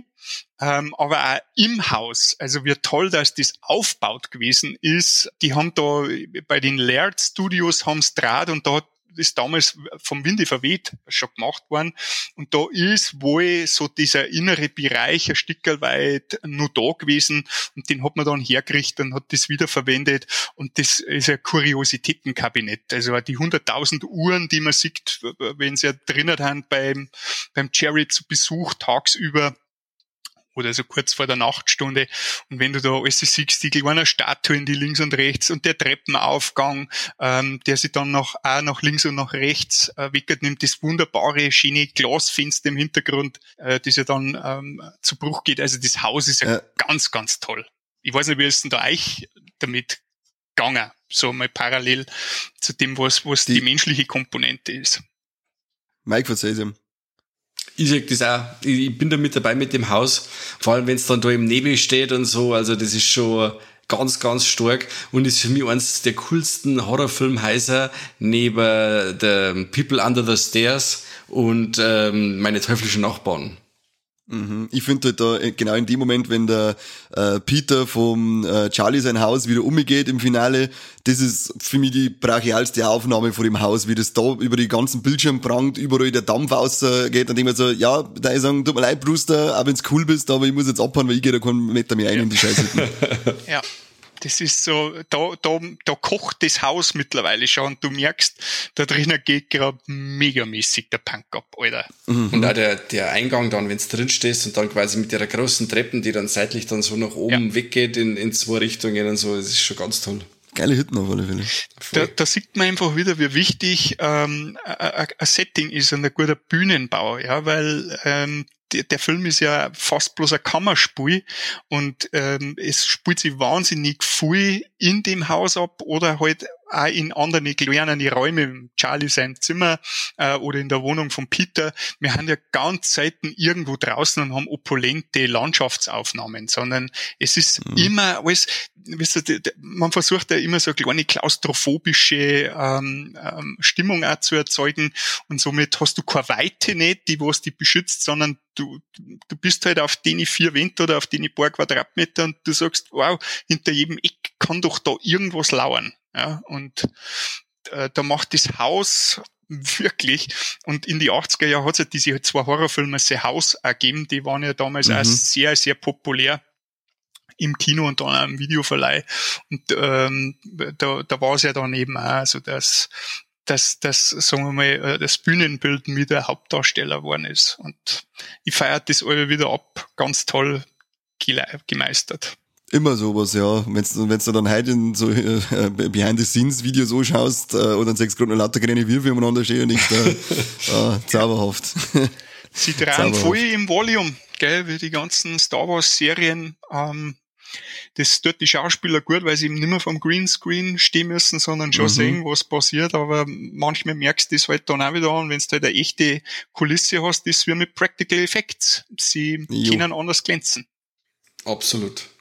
Genau. Also das kann, merkt es euch, liebe Nachwuchsregisseure, die uns jetzt gerade anhören, ähm, Greenscreen und kleine Würfe und Volume und was weiß ich was, nix kann richtig schöne Kulissen ersetzen. Also gibt euch mal mehr Mühe. Ja. Stinksauer.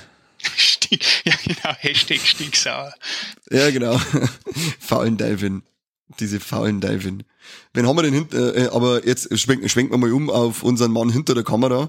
Ja. Beziehungsweise diesen heldenhaften Schreiberling, der dann den Film, äh, der den Film auf drei Wochen äh, äh, geschrieben hat und dann als Erstlingswerk rausballert hat, der Tom Holland. Mike und ich haben vor Zeit erst äh, was aufgenommen, das äh, zu einem Universum, beziehungsweise einer Fortführung eines Universums, das auch er als erstes initiiert hat. Mike, sag ich nicht mehr, wer ist yeah. der Regisseur? Der Regisseur ist der Tom Holland und das Franchise, was du gerade ansprichst, das ist äh, Child's Play, also Chucky die Mörderpuppe den er dann 1988 gemacht hat. Und äh, ja, ein faszinierend guter Film ist. Mhm. Absolut. Und man muss ja schauen, er hat ja noch so einiges an gute Sachen gemacht, wenn man schaut, äh, den Thinner, der ja, Flug, genau. Äh, finde ich auch eine sehr gute äh, Umsetzung von einem, von einem Stephen King Stoff. Ja, Tom Holland, immer gern der hat doch viel Stephen King Sachen gemacht, ja. Der, äh, The Stand hat er mal zwei Beiträge gemacht von dem, äh von 94, die Miniserie. Okay. der, ist nicht auch dieser, oh, wie heißt jetzt der, irgendwas mit L? Mhm. Ah. Ach, ich, kann's jetzt, ich kann jetzt den Namen nicht mehr sagen, da war auch, das glaube ich war auch Stephen King. Ich glaube, dass die. Lengoliers. Oder so, ja, ist das nicht auch Stephen King, ja. Geschichte, das Lengoliers? Lengoliers ja. ist genau. Stephen King. Der hat sich da, er hat sich da wenig im Stephen King Universum äh, ein bisschen austobt. Und ja, dazu die Masters of Horrors hat er die, die, die, die ähm, Folge, die mit dem Ice Cream wie Scream for Ice Cream? Ah, genau. Die müsste da, die müsste auch vor ihm sein, die ziemlich cool war. Stimmt. Also Tom Holland hat einig, einiges Geiles auf der Vita. Ist wenn's also äh, Bock habt auf gute alte Filme, dann baut euch auf alle Fälle einfach mal alles ein, was der Tom Holland gemacht hat. Da kann man schon mal loslegen. Und ja, mit Fright Night, Bomben, Bombenstart. Ist er oft vor der Kamera gestanden. Mhm. Für zum Beispiel bei Psycho 2 oder Hatchet 2 oder den neuen Spider-Man-Film, ist ja klar. Mhm. Stimmt, Hatchet 2. ja, sehr gut, sehr gut. Tom Holland bei den neuen Spider-Man. Ja, ja. Das ist einmal ein Multiversum. Hey, So, da geht's ab. Ihre, Ja. ihre mit Zeitsprung praktisch. 80-jähriger 80 Spider-Man am Start. Da hätten wir aber auch einen geilen Vampir, als wir jetzt äh, ähm, zuletzt. Äh, gell? Morbius oder was? Mhm. Oh Gott. Okay, Scheiß Morbius, ähm, la- lass uns Morbius außen vor, war ein netter Versuch, leider hat's nicht hingehauen. Ähm, du hast vollkommen recht, Mike. Das ist, der war, der hat in die, in die 70er Jahre war der schon ähm, Darsteller. Und für das war er auch ziemlich bekannt. Der hat so, der hat früher in so Serien mitgespielt. Der hat beim, beim unglaublichen Hulk mit dem Bill Bixby und wo der Lou Ferrigno ja dann über der grüne Hulk geworden ist, da hat er mitgespielt, also so einen Karatemeister gespielt und ähm, er hat im Übrigen auch zu äh, Psycho 2 das Drehbuch geschrieben und das war nämlich sein Mhm, erster ja. großer Durchbruch, weil der Film auch wahnsinnig gut gelaufen ist. Äh, Anthony Perkins hat nochmal so alles rausgeholt, was, was er, das ist im Übrigen auch einer, den ich fürchte, den ich nicht live treffen möchte. Ähm, ein irrsinnig starker Schauspieler und da hat er das Drehbuch und spielt er da einen Polizisten in dem, in dem, in dem Film mit. Ja. Und da hat er, da hat, hat Hollywood schon erkannt, da, da sitzt ein ungeschliffener Diamant, da sitzt der Perle, Ja. der, der hat was drauf, vor allem, weil viele Schauspieler alle wieder sagen, er erzählt dir äh, den Ablauf und den Skript, du fühlst dich schon im Film, so wie er dir ähm, quasi als Drehbuch ähm, letztendlich vorstellt. Und die, die, das haben Schauspieler immer, immer sehr gelobt an der Stelle. Conny, du hast übrigens recht gehabt. Ja, er hat Lenkolias hat er auch mitgemacht. Schon, gell? Ja. Fallüberricht. Guter Mann. Und ich werde fast behaupten, es muss aber unter uns drei bleiben, ähm, dass Psycho 2 besser ist wie der erste. Ja, ja, du, ähm, manchmal passiert es, dass ein, ein Sequel besser sein kann, wenn du ähm, das Original erst, ja, und, Ja. Und ich finde Psycho 2 und 3 dermaßen gut. ja, Ich hab die leider noch nicht gesehen, die Fortsetzungen. Do it. mach es. Ja, Ja. stehen du, stehen du für, Lust, auf, auf für Liste. Vor allem, Bei wenn, Vierer geht's dann wieder bergab, aber 2 und 3 sind ja, grandios. ist wie beim weißen Okay. Hai. Gibt's okay von Turbine, oder? Fette Psycho Collection. Ja, genau. Ah, Ja, die haben es auch drauf Weiße. Hai 3 ist auch dermaßen gut. Grüße an Turbine. Sponsert uns. Ja, sehr gut. Bitte. Bitte Hier, hier könnte eure Werbung stehen. tut es jetzt. Aber wahrscheinlich haben die bis jetzt von dem Podcast noch nicht ein Wort verstanden. So. Wahrscheinlich.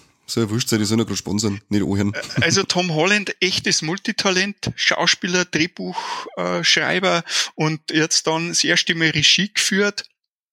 Ähm, hochinteressant, weil ja ähm, das Studio wollte nicht, dass er Regie führt, den haben einen Haufen Geld geben. Ähm, fürs Drehbuch wollten einen eigenen Regisseur äh, an Bord holen und er hat gesagt, nein, ich möchte Regie führen und hat ein bisschen einen Compadre gehabt bei Columbia Pictures, der das ähm, mit durchgesetzt hat, dass er hinter der Kamera stehen kann und dass er da sein Regiedebüt geben kann. Gott sei Dank, auch hier wieder. Man merkt, Mhm. der Film hat irgendwie so im Vorfeld ständig war irgendwas, ja, und, und andere nicht zerbrechen dann in, in der Produktion. Da hat sich alles eigentlich ins Gute aufgelöst.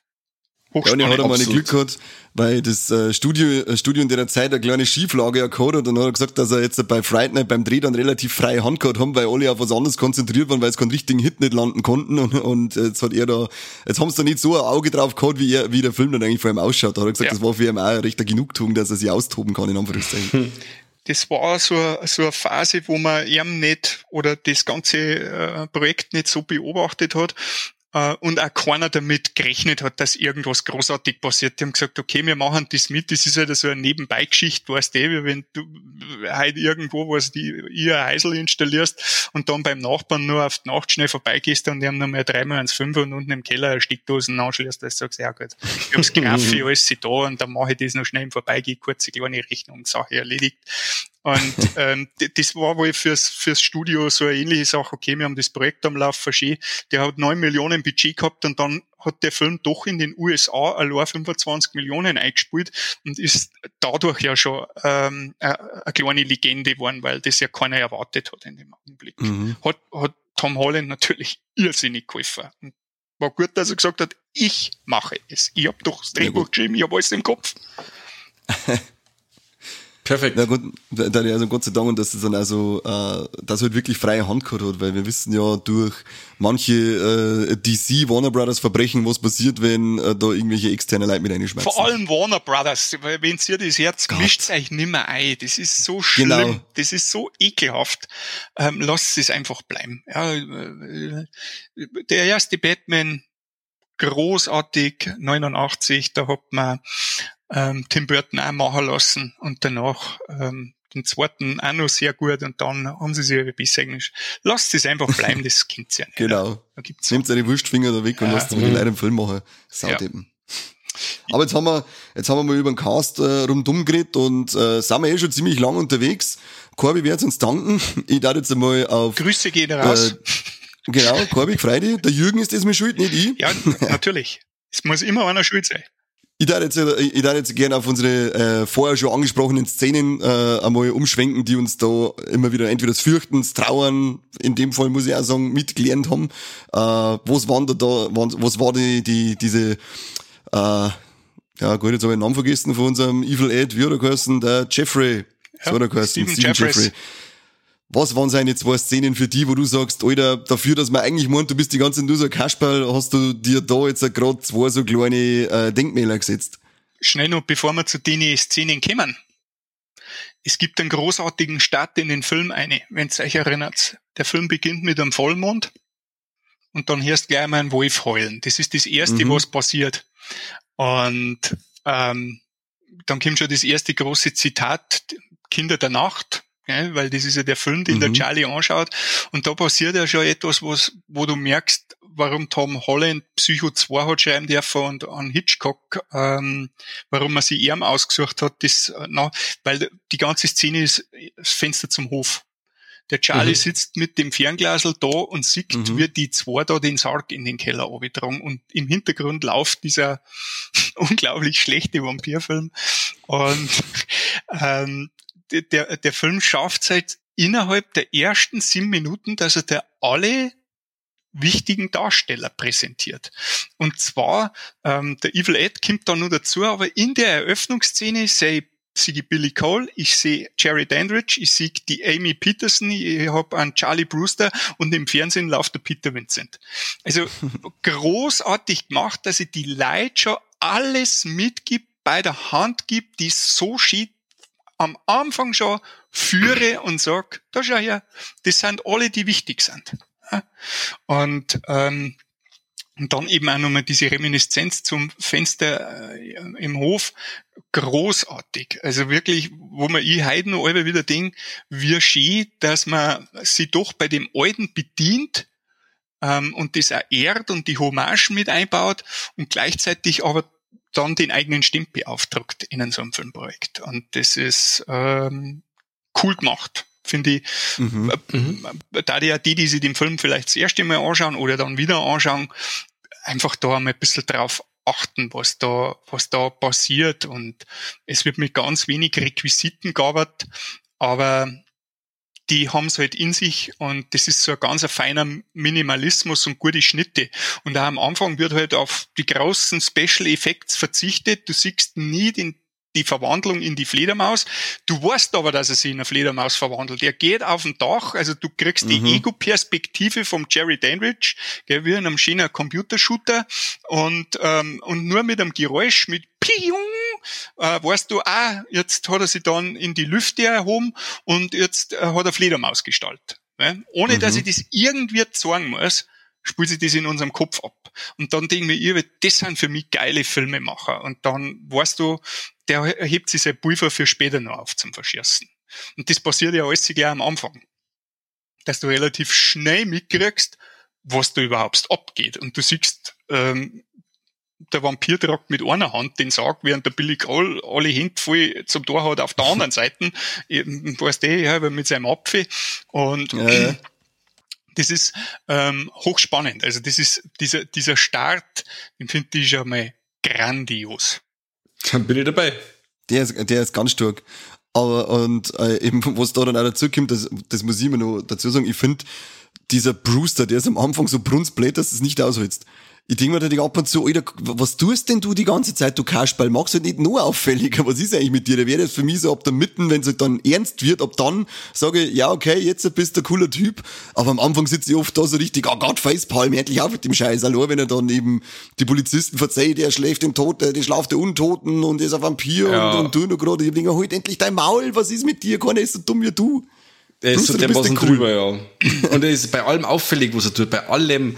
Da wenn ich dann sage, okay, bei bestimmten Sachen mache ich einfach ein Pokerface und tue so, wie wenn nix war und Ding. Und dann, wenn er weg ist, kann ja allerweil noch irgendwie petzen oder irgendwie was unternehmen. Aber er ist einfach immer, immer drüber, auffällig und tollpatschig. Mhm. Das ist wieder so diesem Drei-Akt-Writing geschuldet. Du musst den Protagonisten am Anfang diskreditieren. Und du musst ähm, dem Zuschauer, weil du irgendwie musst ja mit ihm anfangen, dass du eine Sympathie oder eine Beziehung aufbaust. Und auch diese, dieser Ärger gehört ja ein wenig mit dazu. Und er ist so wie, wie, wie das Kind, der wie sagt, der Wolf kommt, der Wolf kommt, aber der Wolf kommt eigentlich mhm. gar nicht. Und irgendwann glaubt ihm halt keiner mehr. Und das ist, glaube ich, ganz wichtig, oder war im Holland sehr wichtig für den Film, dass, dass, dass der Charlie als erstes einmal dasteht wie ein Idiot. Also der, der, der hat sich äh, äh, psychisch pudelnacker gemacht. Ja. Keiner glaubt ihm. Freundin nicht, der Polizist nicht, der Peter glaubt ihm nicht. Und das macht das Ganze natürlich auch, bringt, bringt eine, eine, eine Dramatik mit ein, weil du sagst, ja, wie soll jetzt der Held eigentlich dann das Ganze lösen, wenn der so dasteht. Und er kriegt ja dann sein Comeback. Und das finde ich, gelingt halt dadurch umso besser, weil man halt am Anfang ziemlich ähm, ja, nass dastehen lässt und aber, von ihm verschuldet. Ja, muss man halt auch sagen. Gell? Er, ist, er ist ja der Horrorfilm-Nerd und lauft umeinander und sagt, nimm mir Wunder Vampir und ich möchte ihn umbringen. Wie reagierst du denn da drauf als abgehalfterter Filmschauspieler? Bist du blöd oder was? Wir gingen bei dem ins Haus und hauen einen Pfahl ins Herz oder was? Was, was stimmt mit dir? Und die, die, das gelingt recht gut. Und wenn ihr sagt, wow, wie blöd stellt sie dir an, spricht wieder für einen Regisseur und für einen Hauptdarsteller. Das ist großartig. In dem, in dem Fall, in dem Fall auf alle Fälle. Aber ich, oder die Bedrohung im Zimmer drin, wo ich dachte, ja, nimm das Angebot an, da ich sofort sagen, passt, ist klar, haben wir vergessen, brauchen wir nicht weitermachen. Was tut ihr? Nein, haut einen Bleistift in den Händen. Super Nummer, ja. der Trottel. Ja. Das ist, das ist dann, ähm, da kriegt er der Chris Sarandon seine große, äh, oder seine erste große Rolle, weil er dann anschaut und sagt, du Dummkopf. Genau. Ja, ich hab dir etwas gegeben, das was ich nicht hab. Eine Chance. Ja, ich, weil der natürlich in seiner Nachbarschaft das nicht brauchen kann, dass da jetzt ein Leid rund um mich verrecken. Er ist ja gerade erst umgezogen. Gell? Also ich glaube, dass du also so mit dem Geschäft, in dem der unterwegs ist, muss der oft umziehen. und äh, jetzt ist er gerade erst angekommen und, und, und so saublöd kommt der, der Nachbarsbub drauf. Und äh, er hat halt versucht, durch eine Einschüchterung ähm, zu sagen, du, ich vergiss dass das da alles passiert ist, du vergisst, dass es mich gibt und die Sache ist ähm, eine Gnade wie's. Und, ja. und dann kommt ja diese schöne Bleistiftszene, die der Regisseur verkackt hat, weil der, der was die Special Effects gemacht hat, sich irrsinnig viel Mühe gegeben hat damit, dass dieses Rausziehen des Bleistiftes wirkt, als wäre, wenn das wirklich, dass man den Bleistift aus der Hand rauszieht. Ja? Und dann macht ja. aber Tom Holland einen Schnitt nochmal aufs Gesicht vom Charlie und jeder sagt, ah, okay, in der Zeit, weißt du, eh, hat man was draht, aber es war äh, ähm, ein One-Liner beziehungsweise ähm, einschnittig, dass, dass dieser Special-Effekt, da ist wirklich einer unten gesessen, weil da ist sehr finster, der hat dann die Rückseiten von dem Bleistift äh, weggenommen und hat die weggeschmissen. Ja, und der, der Bleistift war da den Federmechanismus drinnen gehabt. Kennst du diese Filmrequisiten? Ja, das, ja. Da, mhm. das ist total witzig und ähm, aber die Szene war halt einfach auch so gut, weil wir dann das erste Mal sehen, wer Jerry Dandridge wirklich ist. Und, und wie schön, dass, äh, dass er dezent seine Stärke dargestellt haben, finde ich, in dem Ding, mit so also einfache Einstellungen, dass er mit einem Finger oder mit zwei Fingern das komplette Fenster, das angenagelt ist, einfach aus, äh, außerreißt und ja. so. Das finde ich, das haben sie schön, schön dezent dargestellt, wie übermächtig das jetzt eigentlich ist und wie wenig Chance das man eigentlich hat. Ja, ja, also er wird in, in einer Tour versucht man, das, was man dem Charlie Wickert nimmt, an Verstand und an Hirn, ja, und, und an, an, an klaren Entscheidungen, äh, das baut man parallel äh, den Antagonisten auf und gibt dem eine Übermacht oder stellt den da, wo du sagst, wir wollen die Luschen das schaffen. Ja, also Das ist diese unmögliche Heldenreise, das ähm, ganz toll ist, ist euch im Übrigen aufgefallen, wenn der Jerry Dandridge bei der, bei der, bei der Mutter ins, ins Zimmer reingeht und er geht ja dann am Spiegel vorbei. Und er ist nicht im mhm. Spiegel drin. Und das war in die mhm. 80er eine ziemliche Herausforderung, dass das Spiegelbild eben nicht drin ist. Ja, und die haben dann da einen Bluescreen in den Spiegel eingemacht und haben ähm, einfach dann das leere Zimmer nochmal auf den Bluescreen drauf geschnalzt. Also auch da einmal aufpassen, wenn man einen Film einen Rewatch macht, mit, mit der Situation, wo er so, wie er da auch so leise marschiert, schaut die Mutter noch an, mhm, die hat die Schlafmaske auf, passt, und dann schleicht er so schön und dann wird er die Tiere noch anzieht, dass er so richtig schön, äh, dass die ja. Sporzeln fliegen, dass die die Tiere nicht mehr aufbringen, und dann widmet er sich dem Charlie stark. Dem Spanner, dem Kleinen. Ja, äh, ich finde, dass der Film auch sehr schnell Fahrt aufnimmt. Ja, also es wird nicht, das dauert nicht lange, ja. gegeizt mit ewig lang ähm, Darstellereinführung, sondern wie es der Mike schon gesagt hat, auch, dass der Evil Ed relativ schnell die Regeln äh, darstellt, das passiert ganz, ganz schnell und dann geht schon um Action. Ja, es ist ja gefühlt so, der Film, was dauert in einer Stunde und 45 Minuten ungefähr. Ja. Mhm. Und gefühlt ist er über eine Stunde lang äh, Finale. Ja, shit. Das ist, es geht, es geht echt, wie du schon sagst, ziemlich am Anfang durch, äh, ja, fünf Minuten so ziemlich die ganze Belegschaft vorgestellt. Und äh, dann lässt man es auch schon, schon langsam knacken, die ganze Geschichte. Ja, dieses der Vampir kann nur das Haus betreten, wenn er vom Besitzer eingeladen worden ist. Das ist ja eine alte mhm. Bram Stoker ähm, äh, Kiste. Das hat man, das die, hat Hammer alle wieder einmal gemacht. Nicht immer, wie man es halt gerade braucht hat. Gell. In dem Fall war es halt schön, weil der Charlie halt der Kind, weil die Mama vor lauter stierig wie die ist, hat es natürlich den neuen Nachbar eingeladen auf einen Drink. ja, weil ich. Mal schauen, ob er wirklich schwul ist. Okay, der ist tatsächlich schwul. Und schon war das für einen Jerry eine gemeine Wiesen. Äh? Da, und dem Charlie ist ja das Herz wie er über Treppen runterläuft und das sieht und dadurch kann es ja zu diesem nächtlichen Angriff kommen. Also wirklich auch von der Logik her gut gemacht, schnell gemacht, klar gemacht und, und auch diese Regel dass man davon überzeugt sein muss, wenn man das Kreuz entgegenhält, dass es auch wirkt, wie wichtig mhm. das ja später nochmal wird für, für gute Szenen, für, wo sie sagt, uh, fuck, es gibt doch nicht ähm, das Allheilmittel, weil wenn du halt nicht daran glaubst, hilft dir das Kruzifix gar nichts. Kruzifix, sag ich Ja, Kruzifix bist außen. genau. Also Jerry ist da, passt mal auf, er pfeift Strangers in the Night, während er die dir von der Mutter zudrückt. Ähm, auch diese total witzige Geschichte und was bei dem Film halt ständig passiert, Musik unglaublich stark. Ob das der Soundtrack mhm. ist oder auch die Hintergrundmusik, die ähm, immer wieder diese Stimmung und die Emotion wieder aufbaut, das Angstgefühl schürt oder die ja in Sicherheit bringt, äh, funktioniert wie die Sau. Ja.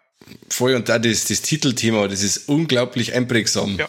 Jay Giles Band ja, war, war ein Name zu der Zeit. Also da haben sie ein paar gute, ein paar gute Leute gekriegt für den, für den Soundtrack.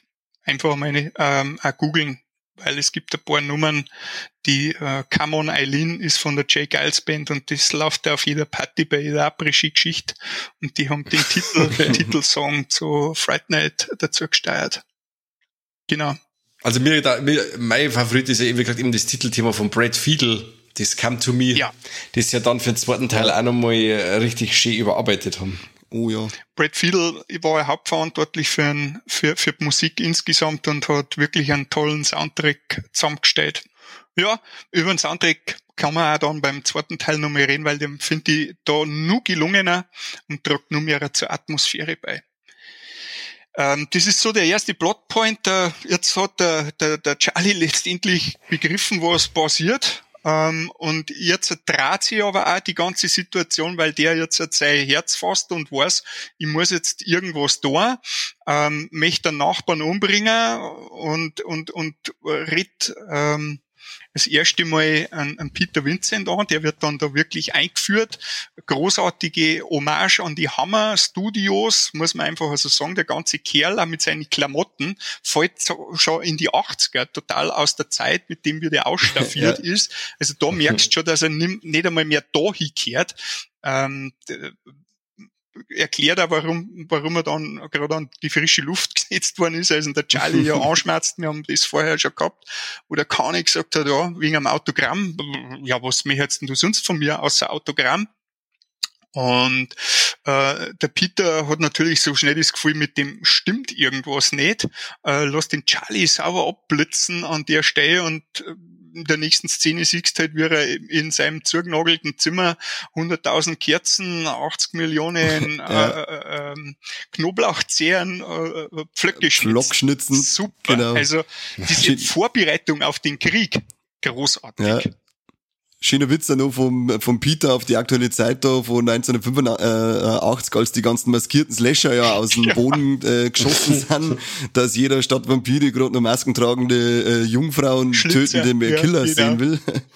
Ja. Aber ich dachte, ja, das passt genau schön in diese Zeit, weil da sind sie alle gekommen, unsere Helden der Kindheit. Ja, ja und halt auch das, das Modernisieren des Horrorkinos hat ja eben auch die Hammer Studios zu, zu Fall gebracht im Endeffekt. Mhm. Der, wo eher so auf klassischen Horror aus waren und dann haben halt Filme wie ähm, Texas Chainsaw Massacre rausgekommen und auf einmal wollten halt die Leute einen anderen äh, Horror sehen und zwar den, den, den, eher so den menschlichen Horror und äh, auf diese haben halt auch die Hammer Studios halt dann äh, auch zugrunde gegangen im Endeffekt. Kläglich gescheitert, ja. Und das war also der Ansatz, der, der Holland wollte den Vampirhorror wieder zurückbringen, weil der war ja zu der Zeit tot. Das muss man einfach so sagen. Die meisten Vampirfilme, die da waren, haben sie über das Vampirfilm sei lustig gemacht, wie Liebe auf den ersten Biss und sie haben eben so ein Cast, den hast du halt angeschaut, den, den hast du gern mitgenommen, aber es ist sonst nichts gelaufen, außer vielleicht der Stephen King, äh, Brennen muss Salem, das Salem Slot, das war nochmal so ein mhm. bisschen was, was gesagt, wow, das war, war auch toller Vampir-Horror ähm, aber ansonsten war da halt nichts Und das hat man halt versucht zu drehen und wie ihr ja schon gesagt habt, ja, dann nehmen es gerade momentan eigentlich die, die auf, aufs Korn, die ein Stück weit mitverantwortlich waren, dass das andere nicht keiner mehr sein wollte. Ja. ja, und das ist ein entschiedener Nebensatz eigentlich äh, mitgenommen, das hat mir gefallen. Ja. Unser Peter hat ja dann, äh, wie du schon gesagt hast, der denkt sich dann, okay, der Bruce ist nicht ganz dicht, schnell weg von dem Affen. Äh, Bruce da hockt in seiner Bude, hat sich da für einen Krieg vorbereitet und dann wollen ihm Amy und der Ed wollen ihm dann helfen und rennen wieder zum Peter äh, hin und versuchen und überzeugen ihn dann, dass er mit einer zum Jerry fährt und damit auch dann den Charlie äh, zeigt, das ist kein Vampir und da finde ich es ganz lustig, wenn sie dann warten, dass der Peter endlich kommt, weil so heißt er dann, äh, Peter kommt und der Jerry trinkt dann ähm, äh, Weihwasser. Weihwasser. Uh, und dann uh, ist euch da mal aufgefallen, wie der Charlie der Ozung ist. Ich denke mal, wo, wo, wo gehst du jetzt hin? Kommunion Er ist wie Uni Universitätsprofessor Ozung, sauer mit Hämmert und mit Sakko, sogar mit so Ellbogenflicken droh. Was ist denn eigentlich das für, für, für ein Kleidungsstil dafür, dass jetzt Dummi und Moni muss gleich gegen einen Vampir kämpfen? Geil, geiler After Charlie auf alle Fälle. Das sind die 80er Jahre. Die haben so rumgelaufen. Das, ähm, das stimmt, aber war Pflicht. Das stimmt, aber seine Haare im zweiten Teil, da kommen wir das nächste Mal noch drauf, seine Haare im zweiten Teil schreien nur mehr 80er Jahre als der Stil. Geil, super. Ich liebe sie, ich liebe die sie. Sagen im Übrigen, die Schauspieler haben die Klamotten behalten dürfen, gerade die kleine Anekdote, gell, die haben es dankend Das war wahrscheinlich eine eigenen, oder? Nein, nein, es war schon Requisiten, haben es behalten dürfen. Ja, das ist aber nicht. Ja. Weil der Ding, der, der, der Ryan Reynolds zum Beispiel hat das Deadpool-Kostüm gestohlen, hat er gesagt. Ja, Arschloch. das hätte doch jeder von uns genauso ja, gemacht. Ja, bestimmt. Absolut. Seien wir doch mal ehrlich. Aber tolle Auflösung, wie der Peter, beziehungsweise, äh, was heißt Auflösung, tolle Szene, wie der Peter dann rausfindet, dass der Jerry Dandridge tatsächlich ein Vampir sein muss. Genau, weil sie geben ihm ja kein richtiges Weihwasser, weil er ist ein wiedergeborener Christ, gell, das verzeiht er ja alles recht schön, mhm. ähm, nachdem ihm die zwei ja die 500 Dollar gegeben haben, am Peter Vincent, weil das war die einzige Überzeugungskiste. Und ähm, dann kommt der Vampirtest und der ist wirklich äh, auch ganz toll inszeniert, weil es bitzelt. Ja, weil du äh, jeder traut dem anderen momentan nicht, nicht jeder weiß, was wirklich passiert. Also das ist so ein Katz-und-Maus-Spiel da, diese Szene. Ja. Mhm. Total schick gemacht.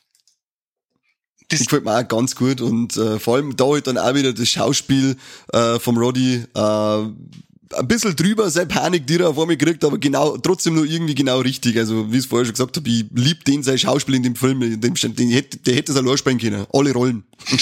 would, would, would watch. Als off. genau, war mir scheißegal. Als off verkleidet, alle Rollen.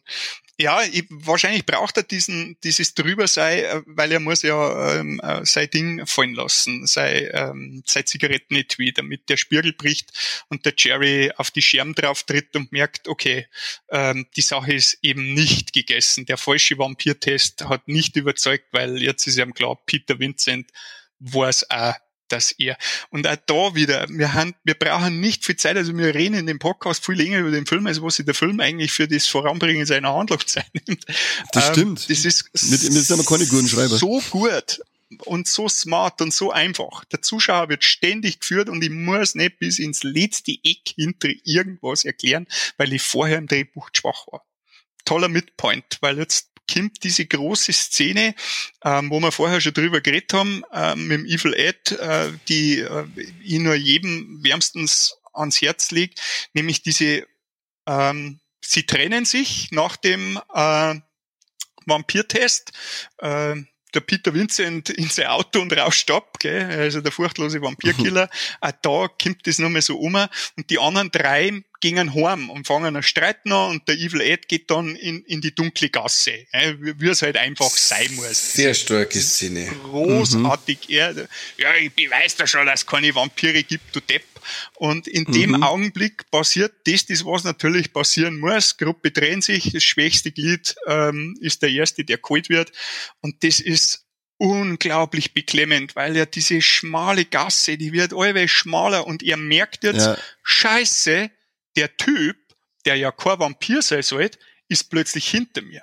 Und in einer ganz tollen, mit diesem Leder, grauen Leder-Trenchcoat, wie er ihm dann nachsteigt und, und äh, Evil Ed äh, plötzlich die Panik hochkommt und er dann das Laufen anfängt und sich in der Sackgasse manövriert und der Nebi aufsteigt und wieder die Musik alles erledigt. Ja? Um den ja. Horror irgendwie so nach vorn zu bringen. Und dann glaubt er schon, okay, puh, ich hab ihn abkinkt, der ist nicht da. Und auf einmal steht der hinter ihm. Aber mhm. mit seiner China-Gerüst so pling. Und Jerry Dandridge geht aus dem Nebel, aus dem Dunkel und steht da und redet ihn sehr würdevoll an. Er nennt ihn Edward. Keiner mhm. macht in dem ganzen Film das jemals so. Hallo Edward. Teufel. Hallo Edward ist großartig. Edward scheißt sich gerade ein.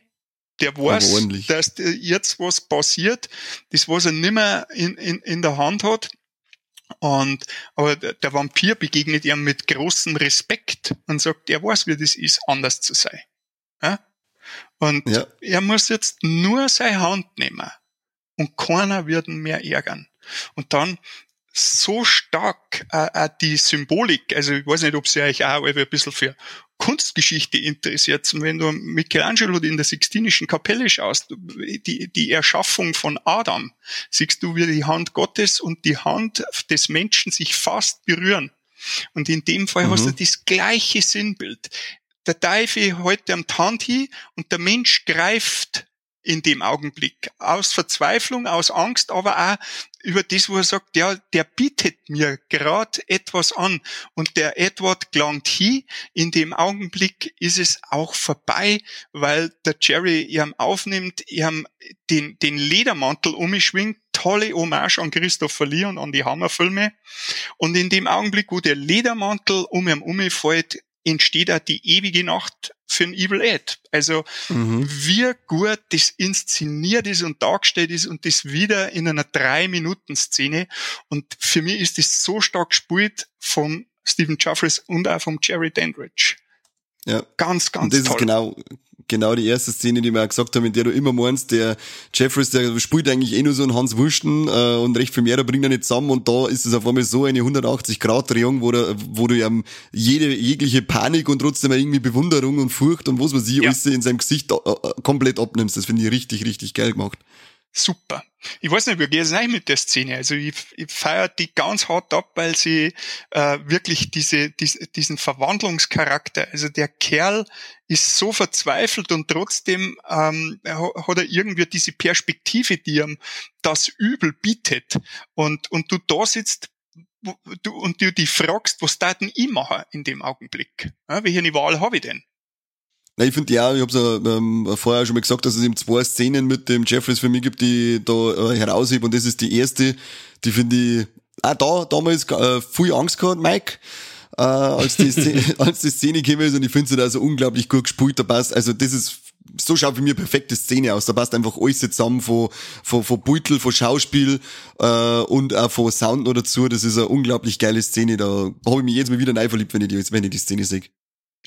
Und du brauchst keinen Splatter, du brauchst keine lange Zehnt, du brauchst kein spritzendes Blut, alles spielt sich in unserem Kopf ab. Du hörst noch mhm. einmal schreien, da mit der Schnitt und dann ist ja die Flucht in die Disco auch großartig. Der Tanz der Vampire beginnt. Äh, wie schön ist diese Disco-Szene.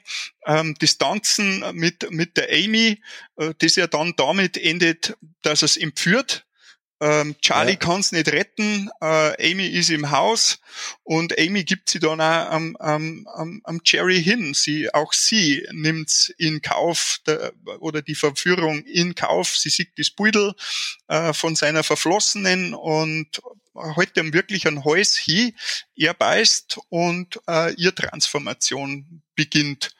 Und Charlie macht sie auf mit seinem Kreuz, das er nur vom Evil Ed gekriegt hat und ähm, muss natürlich die Amy befreien und in der Zwischenzeit passiert halt das, dass der Peter auch zu seiner Stärke findet, weil der Evil Ed sollte eigentlich einen Peter ausschalten und ähm, da eine tolle, tolle Szene, auch, wo, wo er das Kreuz aufs Hirn druckt kriegt, das ja auch sehr sinnbildlich ist für viele Vampirfilme. Ja.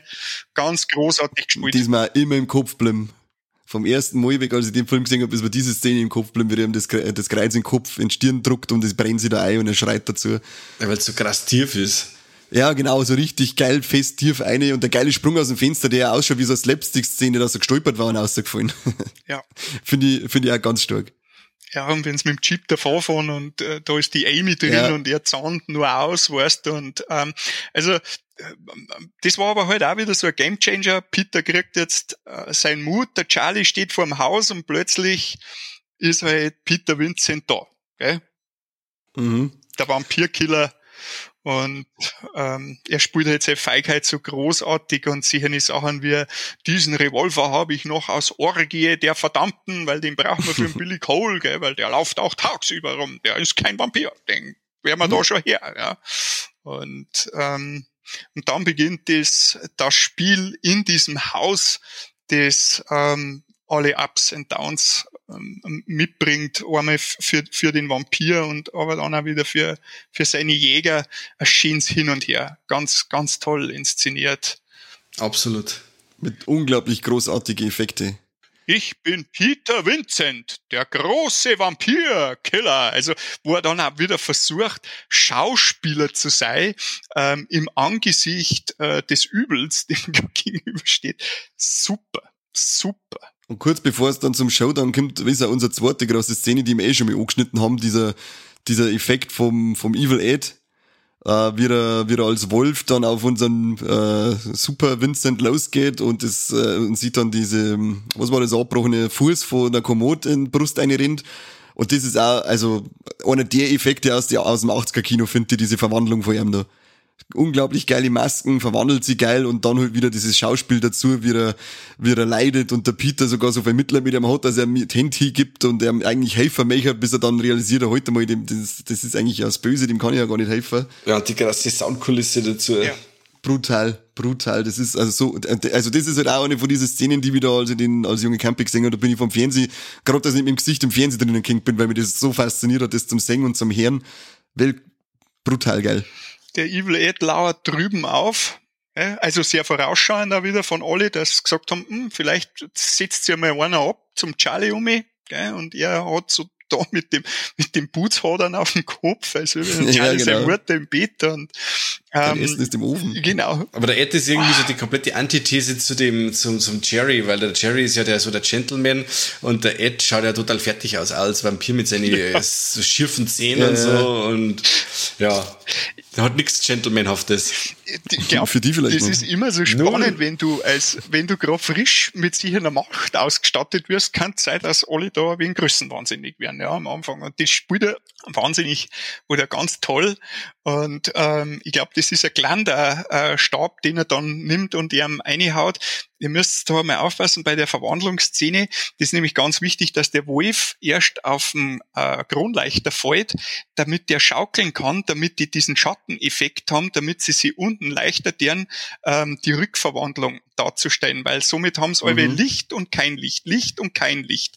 Und ähm, der Stephen Jeffries ist 18 Stunden in der Maske gesessen, dass man ihm dieses Ding anlegt und der linke Arm ist nicht echt und ihr müsst aufpassen, man sieht den echten linken Arm von Stephen Jeffries, wenn sich der Wolf nur mal einmal nach vorn beigt, dann siehst du ganz kurz den nach hinten bunten Arm da ähm, das ja einmal beobachten. Und ja, und den okay. Rest habt ihr ja schon gesagt, das ist Mitgefühl, die Angst, ähm, diese Verzweiflung, die in beiden Gesichtern ist, aber auch gleichzeitig, wo der Peter Vincent sagt, okay, jetzt habe ich den ersten ausgeschalten, zirkt den Pflock aus, aus dem, aus dem Evil Ed und geht wieder um ins Haus und das Haus kracht und kratzt halt, wie wir am Anfang schon gesagt haben. Und ich habe momentan wieder, oh nein, ich muss da wieder rein und fasst sie aber trotzdem wieder sein Herz und dann erledigen sie an Billy Cole. Und das ist auch sehr schleimig. Mike, deine Szene, oder? Ja, so richtig zu laufen. Wie die, die, die, äh, im Endeffekt wird es ja rückwärts abgespielt wie bei Hellraiser, wenn der Frank quasi das Fleisch auf die Rippen kriegt, zerfließt der Billy quasi und das haben sie wirklich ganz stark gemacht. Ganz, ganz ähm, stark. Der Revolver hilft nichts, auch er muss mit dem Pfahl im Herz letztendlich ausgeschalten werden, dass das ähm, passiert. Schöne Masken kriegt er da, gell? in dem Moment, wo er den ersten Kopfschuss doch da kassiert. Da meine, haben sie irgendwas an seinem linken Augen dann noch gemacht. Das, das, das schaut da schon so richtig abgefuckt aus, die Masken, äh, die er da dann schon kriegt. Ich weiß nicht, ob euch das aufgefallen ist. Ich glaube, sein links Augen, das drückt ein bisschen, das schaut aus, als würde es schon ein bisschen nach außen batzen durch den Kopfschuss. Ja. Da hat er eine Masken aufgesetzt gekriegt. Ist allgemein so, weil äh, am Anfang, wie gesagt, äh, wird's ja äh, alles äh, oder voll aufgespart mit, mit die Effekte und am Schluss wird dafür so richtig aufgefahren an Effekte. Das ist unglaublich, was da die, auch dann die letzte Viertelstunde im Endeffekt, dass man auch die, die Verwandlung von der Amy, äh, der quasi das, die, das Gesicht oder den, den aufgerissenen Vampirmund, den es da mhm. hat und auch der Jerry, der dann auch zum, zur Monsterfledermaus wird, so ungefähr. Also das ist Wahnsinn, was da am Schluss abgefeuert wird. Ja. Die Monsterfledermaus ist ja mal ein Überbleibsel aus den Ghostbusters, oder? Ja. Ein nicht, benutzte, ein nicht benutztes Überbleibsel aus den Ghostbusters. Okay. Für das PG-Rating damals war äh, diese Fledermaus äh, nicht der Gurkner und der, ähm, der Richard Edlander äh, war ja, meine, da, äh, hat die dann dabei gehabt und, und nicht mehr so fürs Finale von Friday Night hier, hilft nicht. Man habt nicht wegschmeißen. So ne, das ist Nachhaltigkeit. Das ist Leute. echte Nachhaltigkeit und auch die Verwandlung in die Fledermaus ist so clever gelöst. Die siehst du gar nicht, du siehst ja nur den Schatten nachdem genau, er durchs ja. Fenster gesprungen ist und du siehst, wie der Schatten die Fledermausgestalt annimmt und relativ easy peasy in Anführungszeichen für die damalige Zeit, aber es hat für uns gelangt, dass wir sofort kapieren, ähm, was jetzt Sache ist. Ja, und der Effekt, finde ich, funktioniert heute noch ganz gut. Das haben wir nämlich beim äh, nochmal schauen. Aber doch gut, man kennt ja mal ein bisschen sein Alter an, aber hallo, der Film ist von 1985 und für das ist der Effekt immer noch äh, erste Sahne, möchte ich behaupten. Absolut. Da schaue ich teilweise Filme, die wo fünf Jahre alt sind und immer vor die Effekte alter Schwede. Genau, I'm looking at you, Jurassic World 3. What? ja, und es kommt zu dem, zu dem, äh, das Finale wird, steigert sich alle weiter auf, die Amy ähm, wird zur Furie, anders kannst du mhm. das ja nicht mehr bezeichnen. In meiner Bier hat gesagt, das was, ähm, ihr habt ja dann die Titten, äh, Entschuldigung, also ich sage, also die, die Brüste haben ihre ja dann nur vergrößert worden. Sie ist ja eher da ein bisschen äh, geradliniger unterwegs und ähm, diese Verwandlung in diesen Vamp, muss man einfach sagen, ähm, mit die rauden langen Haar, hat man, hat man halt da nachher noch geschaut, dass äh, gewisse Rundungen sich auch verändern. Mei, es waren die 80er. Auf das darf man hm. wahrscheinlich halt äh, nicht mehr so viel Wert legen, aber das ähm, sind nee? die Anekdoten. Okay, die, auch nicht. Die sind die Anekdoten, die die Amanda Beers an, an der Stelle halt alle gern erzählt. Die Tittis nennen sie alle, ähm, sagt sie das ist so ein Requisite, was sie sich gern mitgenommen hat. ähm, unten im Keller kommt wirklich äh, nur mal der nächste große Showdown. Ähm, der Charlie ist abgelenkt wegen der Amy. Der äh, Peter hat äh, die Hände voll zum Tor mit, mit dem Jerry, der äh, schon jetzt so, so, weil die Sonne ja aufgeht und diesen tollen Effekt gegeben hat, weil der Peter zu ihm sagt, ihre Zeit läuft ab. Mr. Mhm. Dandridge. Und er dann auch diesen Mut hat und plötzlich daran glaubt, dass sein Kreuz funktioniert und dann ähm, der Jerry zurückweichen muss und sie dann halt im, im Keller zurückzieht. Und da kommt ja dann nochmal ganz eine tolle Szene. Also versucht er zu pfählen mit dem gleichen Pflock, mit dem er vorher einen Evil Ed gehabt hat. Und der Jerry ist so stark und wie er sie erhebt aus dem Sarg in dieser geraden Stellung. Also das ist ja diese typische große Vampirszene, wenn der Fürst erwacht und äh, nur mal seine Macht zeigt und sie dann selber den Pflock auserzieht und die Amy, die Vampir-Amy nur mal Hoffnung schöpft, der Meister ist nicht tot. Ähm, und dann kommt der große Showdown mit dem Einschlagen der Scheiben, die ja der Billy Cole am Anfang schwarz angemalt hat. Haben wir auch mhm. Ja. Ganz mühevoll, während ein, ein, ein Charlie Spanner schon wieder im Garten um und geiern sagt. Ja. Und schlagen sie, ihm, schlagen sie ihm erst einen, einen, einen Pflock ins Herz und dann hauen sie ihm Jai Manuel. Das ist eigentlich eine ganz schöne Frechheit. Ja. Und ähm, der Jerry möchte sich nochmal in den Sarg zurückziehen. Der Peter haut ihm einen Deckel zu. Auch das großartig, weil, weil sie Ganz coole Szene, Jerry ja. sich nochmal in der Übermacht sieht und der Peter eigentlich in der Sackgasse ist und zum Glück halt der Charlie ihm an der Stelle dann einen Arsch rettet und das Fenster einschlagt. Und für einen Jerry wird's allweil ähm, enger und überall ist nur noch mehr Sonne. Und am Schluss endet der Film halt mit einem weiteren Requisite aus Ghostbusters, weil man für das Skelett hat man nur einmal diesen Bibliotheksgeist ähm, mhm. verwendet, der dann ähm, ja so gegen die Mauer geschleudert wird und in einem grünen Höllenfeuer verschwindet er ja dann plötzlich im Nichts. Amy ist natürlich wieder fit wie ein Turnschuh, als wäre wenn nie irgendwas gewesen war und ähm, es gibt das Happy End und auch wieder schön mit der Musik, alle verstehen, die Gefahr ist jetzt vorbei, ja, und das Gute hat obsiegt. Puh. Vermeintlich. Man hört ja, man hört ja, wenn's, wenn's dann ins Off geht, hört man ja noch mal was. Oh Mann, bist du cool, Brewster. und man sagt ja vermeintlich noch mehr Augenblitzen, oder? Ja. Wenn er noch mal umschaut. Ja. Und da, glaube ich, war ja dann auch so dieser Ansatz für den von dir ganz am Anfang von der Folge erwähnten, geplanten, erhofften, erwünschten dritten Teil. Genau. Da soll der Evil Ed. Aber das besprechen wir in der nächsten Folge. Bei Teil, ja. bei Teil 2. Ja, ja, da kann man da nochmal so schön drauf eingehen. Äh, letzte kleine ähm, ein kleines Trivia, wenn dann die Amy und der Charlie wieder rummachen und der Peter hat seinen Job wieder gekriegt, also auch das passiert alles in zwei Minuten, alles wird wieder gut, ähm, Haus zum Verkauf äh, und ähm, dann siehst du ja an, an, Peter, wie er wieder bei seiner Show einlädt und sagt, na ja, heute spielt er einmal nicht mit, es gibt den Film Fleisch für den Mars, gell?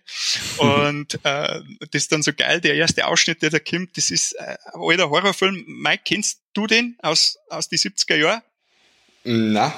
Äh, dann bitte äh, nachschauen, anschauen und genießen. Man sagt, der Film, der seiner Zeit voraus war, es ist Octaman die Bestie aus der Tiefe. Also es hat nichts mit Außerirdischen das, das ist der erste Film, bei dem der Stan Winston Defekte gemacht ja. hat, oder? Jo, mhm. den habe ich sogar. Jo, jo, den kenne ich. Jo. Also. Ja.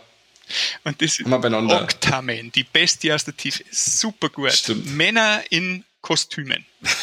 da kennen Sie. Kennt ihr, habt ihr das äh, auch schon gehört vor dem, äh, wie das Ende ursprünglich mal gedacht war? Ja.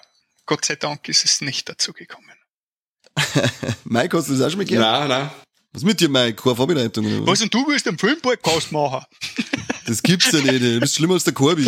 Ja, ich bin nicht der, der schaut sich den Film an, aber umeinander googeln tue ich halt nicht. Und nebenbei am Handy spielen mit dem Film schauen, oder? So, so einer bist ja, du. Ja, genau. Das Typisch schon. Generation Z, wie es so schön heißt.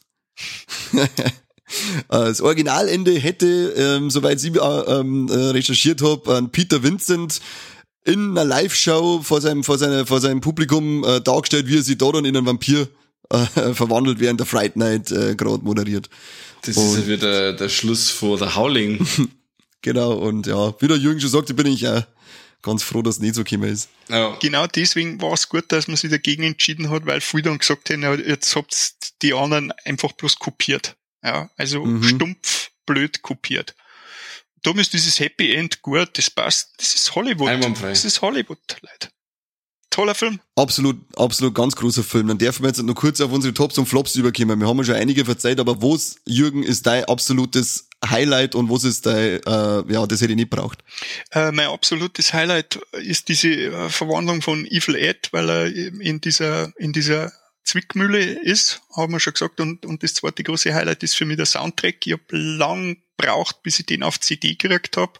Der war irrsinnig schwer zum, zum Organisieren. Jetzt habe ich ihn, bin sehr glücklich drüber, ähm, weil gute Nummern drauf haben. Das ist der große, das sind diese schönen Nebendarsteller, sag ich weil Musik und ähm, Bauten.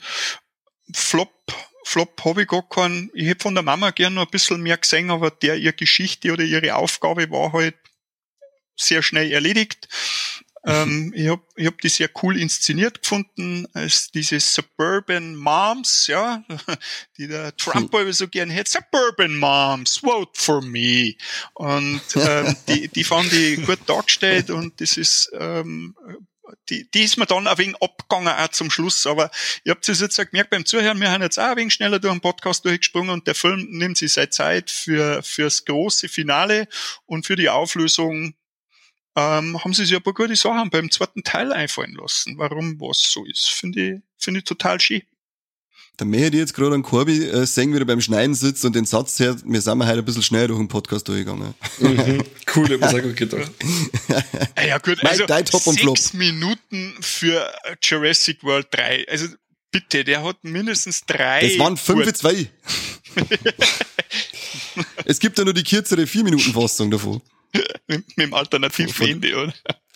Nein, nein, mit, äh, also das ist unser, unser, unsere wahre Meinung zu dem Film dann. Also auf YouTube findest du eine vier Minuten, kürz, äh, vier Minuten lange Fassung okay. zu Jurassic World 3 Podcast. Ähm, also wo es mir nicht so gefallen hat oder wo sie, das ist was, was mir nicht so gefallen hat, das sind so, so Kleinigkeiten, wo man sich da rauspickt, wo man sagt, ja, hm, naja, war vielleicht anders cooler gewesen. Die Disco-Szene ist mir ein wenig lang mit dem, äh, wie du schon gesagt hast, mit dem Tanz der Vampire. Das war mir fast ein wenig zu lang, das Ganze.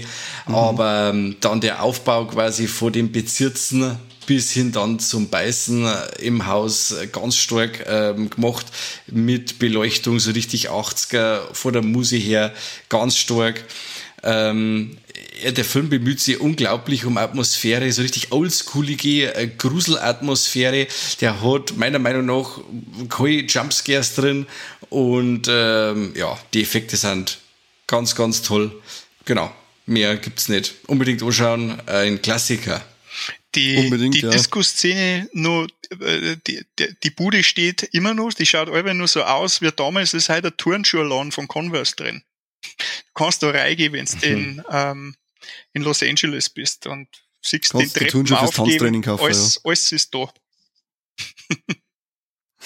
mein Top ist, ich hab, wir haben jetzt, wir habt ja, die ganzen Filme haben jetzt nur äh, beweihräuchert, wie toll, dass wir euch sie finden, äh, aber ich habe mir jetzt einfach nur mal speziell die äh, Billy Cole Schmelzszene herausgesucht, weil mich die eben als Kinder damals auch schon so äh, geprägt hat oder gebannt hat, als ich gesehen habe, wie der Typ da läuft und dann den schmelzt und der Granny so drin aussah und dann sein Gesicht äh, das fällt und dann ist nur das Skelett da, das hat mich damals äh, schon richtig an die Eier gehabt und das gefällt mir immer noch, wenn ich die sehe, die Szene, darum ist das mein Top, das mir für diesen Film. Äh, und mein Flop bleibt ähm, die deutsche Synchro-Stimme einfach vom Evil Ed, die nervt mich und die strapaziert, äh, strapaziert mein Nervenkostüm äh, ein bisschen zu sehr, dass ich das mal das erste Mal auf Englisch hab umschalten müssen. Äh, aber ja, irgendwie gehört die deutsche Synchro für mich zu Fright Night dazu. Ich muss in Zukunft doch wieder durch und kann man nicht öfter auf Englisch anschauen. Unser Triple Threat noch zum Gute Nacht sagen, weil wir nämlich jetzt halt schon 10 vor 12 haben. Jürgen, haben wir Titten in dem Film? Ja, ziemlich am Anfang. Charlie ist ja immer im Fenster zum Hof und beim Spanner und eins der Opfer vom, vom Jerry ähm, lässt die Hüllen fallen und da siehst du einmal was blitzen. Sehr schön. Sehen wir dann vielleicht einmal eine Trompete blitzen? Na, lediglich angedeutet, gell? ähm, zwischen, zwischen Billy Cole und Jerry Dandridge, aber ähm, die Trompete blitzt nicht blitzt nicht, aber äh, tote Tiere irgendwo rumgeblitzt? Ja, tote Tiere. Der Wolf, ähm, das Schaf im Wolfspelz, auch da nochmal darauf achten, es sind zwei verschiedene Wölfe. Der, der was die mhm. Augen leichten, ähm, ist ein anderer Wolf als wie der, der was nachher anfängt zum Laufen. Und er steht ja zuerst, ähm, äh, er steht ja zuerst schon vor der Tür und gafft die an und dann läuft er auf einmal um den Eckel. Ja, unglaublich. Alles vollgespickt mit Filmfehler. Großartig. und der Flieger fliegt drüber und die Sturmtruppe Ja, genau. und Uhr drauf. genau, im Hintergrund fährt der Jeep vorbei bei Game of Thrones. Toll, weißt. Kannst du nicht anschauen, die Scheiße. Jürgen, vielen, vielen lieben Dank, dass du dabei warst. Das war eine geile Folge mit Fake Ja. Background-Infos zu alle, die du da dabei gehabt hast. Hat mich wieder Wahnsinn, gefreut ja. und ich glaube, und wir freuen uns auch drauf, dass wir eine Folge auch über Teil 2, wie schon angekündigt, aufnehmen werden. In naher Zukunft. Die kriegt es dann zu hören auf Steady. Unsere, so habt ihr mittlerweile mitgekriegt, unsere Franchise-Besprechungen. Teil 1 ist gratis für die Freibelägen und ab Teil 2 bitten wir ordentlich zur Kasse. Aber hallo hier. Wie viel? Wie Ähm. 14 Euro, oder? Für ein Maß Bier auf dem Oktoberfest. Ja, pro Folge halt dann. Ja, Respekt. Viel Wir Schaum. haben es euch am Anfang genau so richtig ekelhaft schaumige Folge gekriegt von uns. Äh, wir haben es eigentlich diesmal, habe ich es auch geschafft, dass wir euch am Anfang schon sagen, was machen soll. Drum können wir uns dieses Mal gleich verabschieden. Ihr habt Glocken gedrückt, ihr habt abonniert und äh, Steady aber abgeschlossen, damit ihr dann die Fortsetzung zu äh, unserem Fright Night Podcast hören könnt. Wir sagen mal danke fürs Zuhören, danke an Mike, danke an Jürgen und ähm, ja, bis zum nächsten Mal beim äh, Mike übernimmt Unkorbi sein Part. Oh Gott. Beim besten bayerischen Filmpodcast der Welt. Cheerio, Miss Sophie. Ich muss jetzt nicht nur sagen, oder von Fright Night Hausen oder irgendwie so. Ja, genau, eine eine Info äh, Fright Night Äh, Live Show. jetzt macht es nicht bitterer, als wie es ist. Also macht es gut. Servus Ciao. und habe die Ehre. Servus. Servus, bitte euch.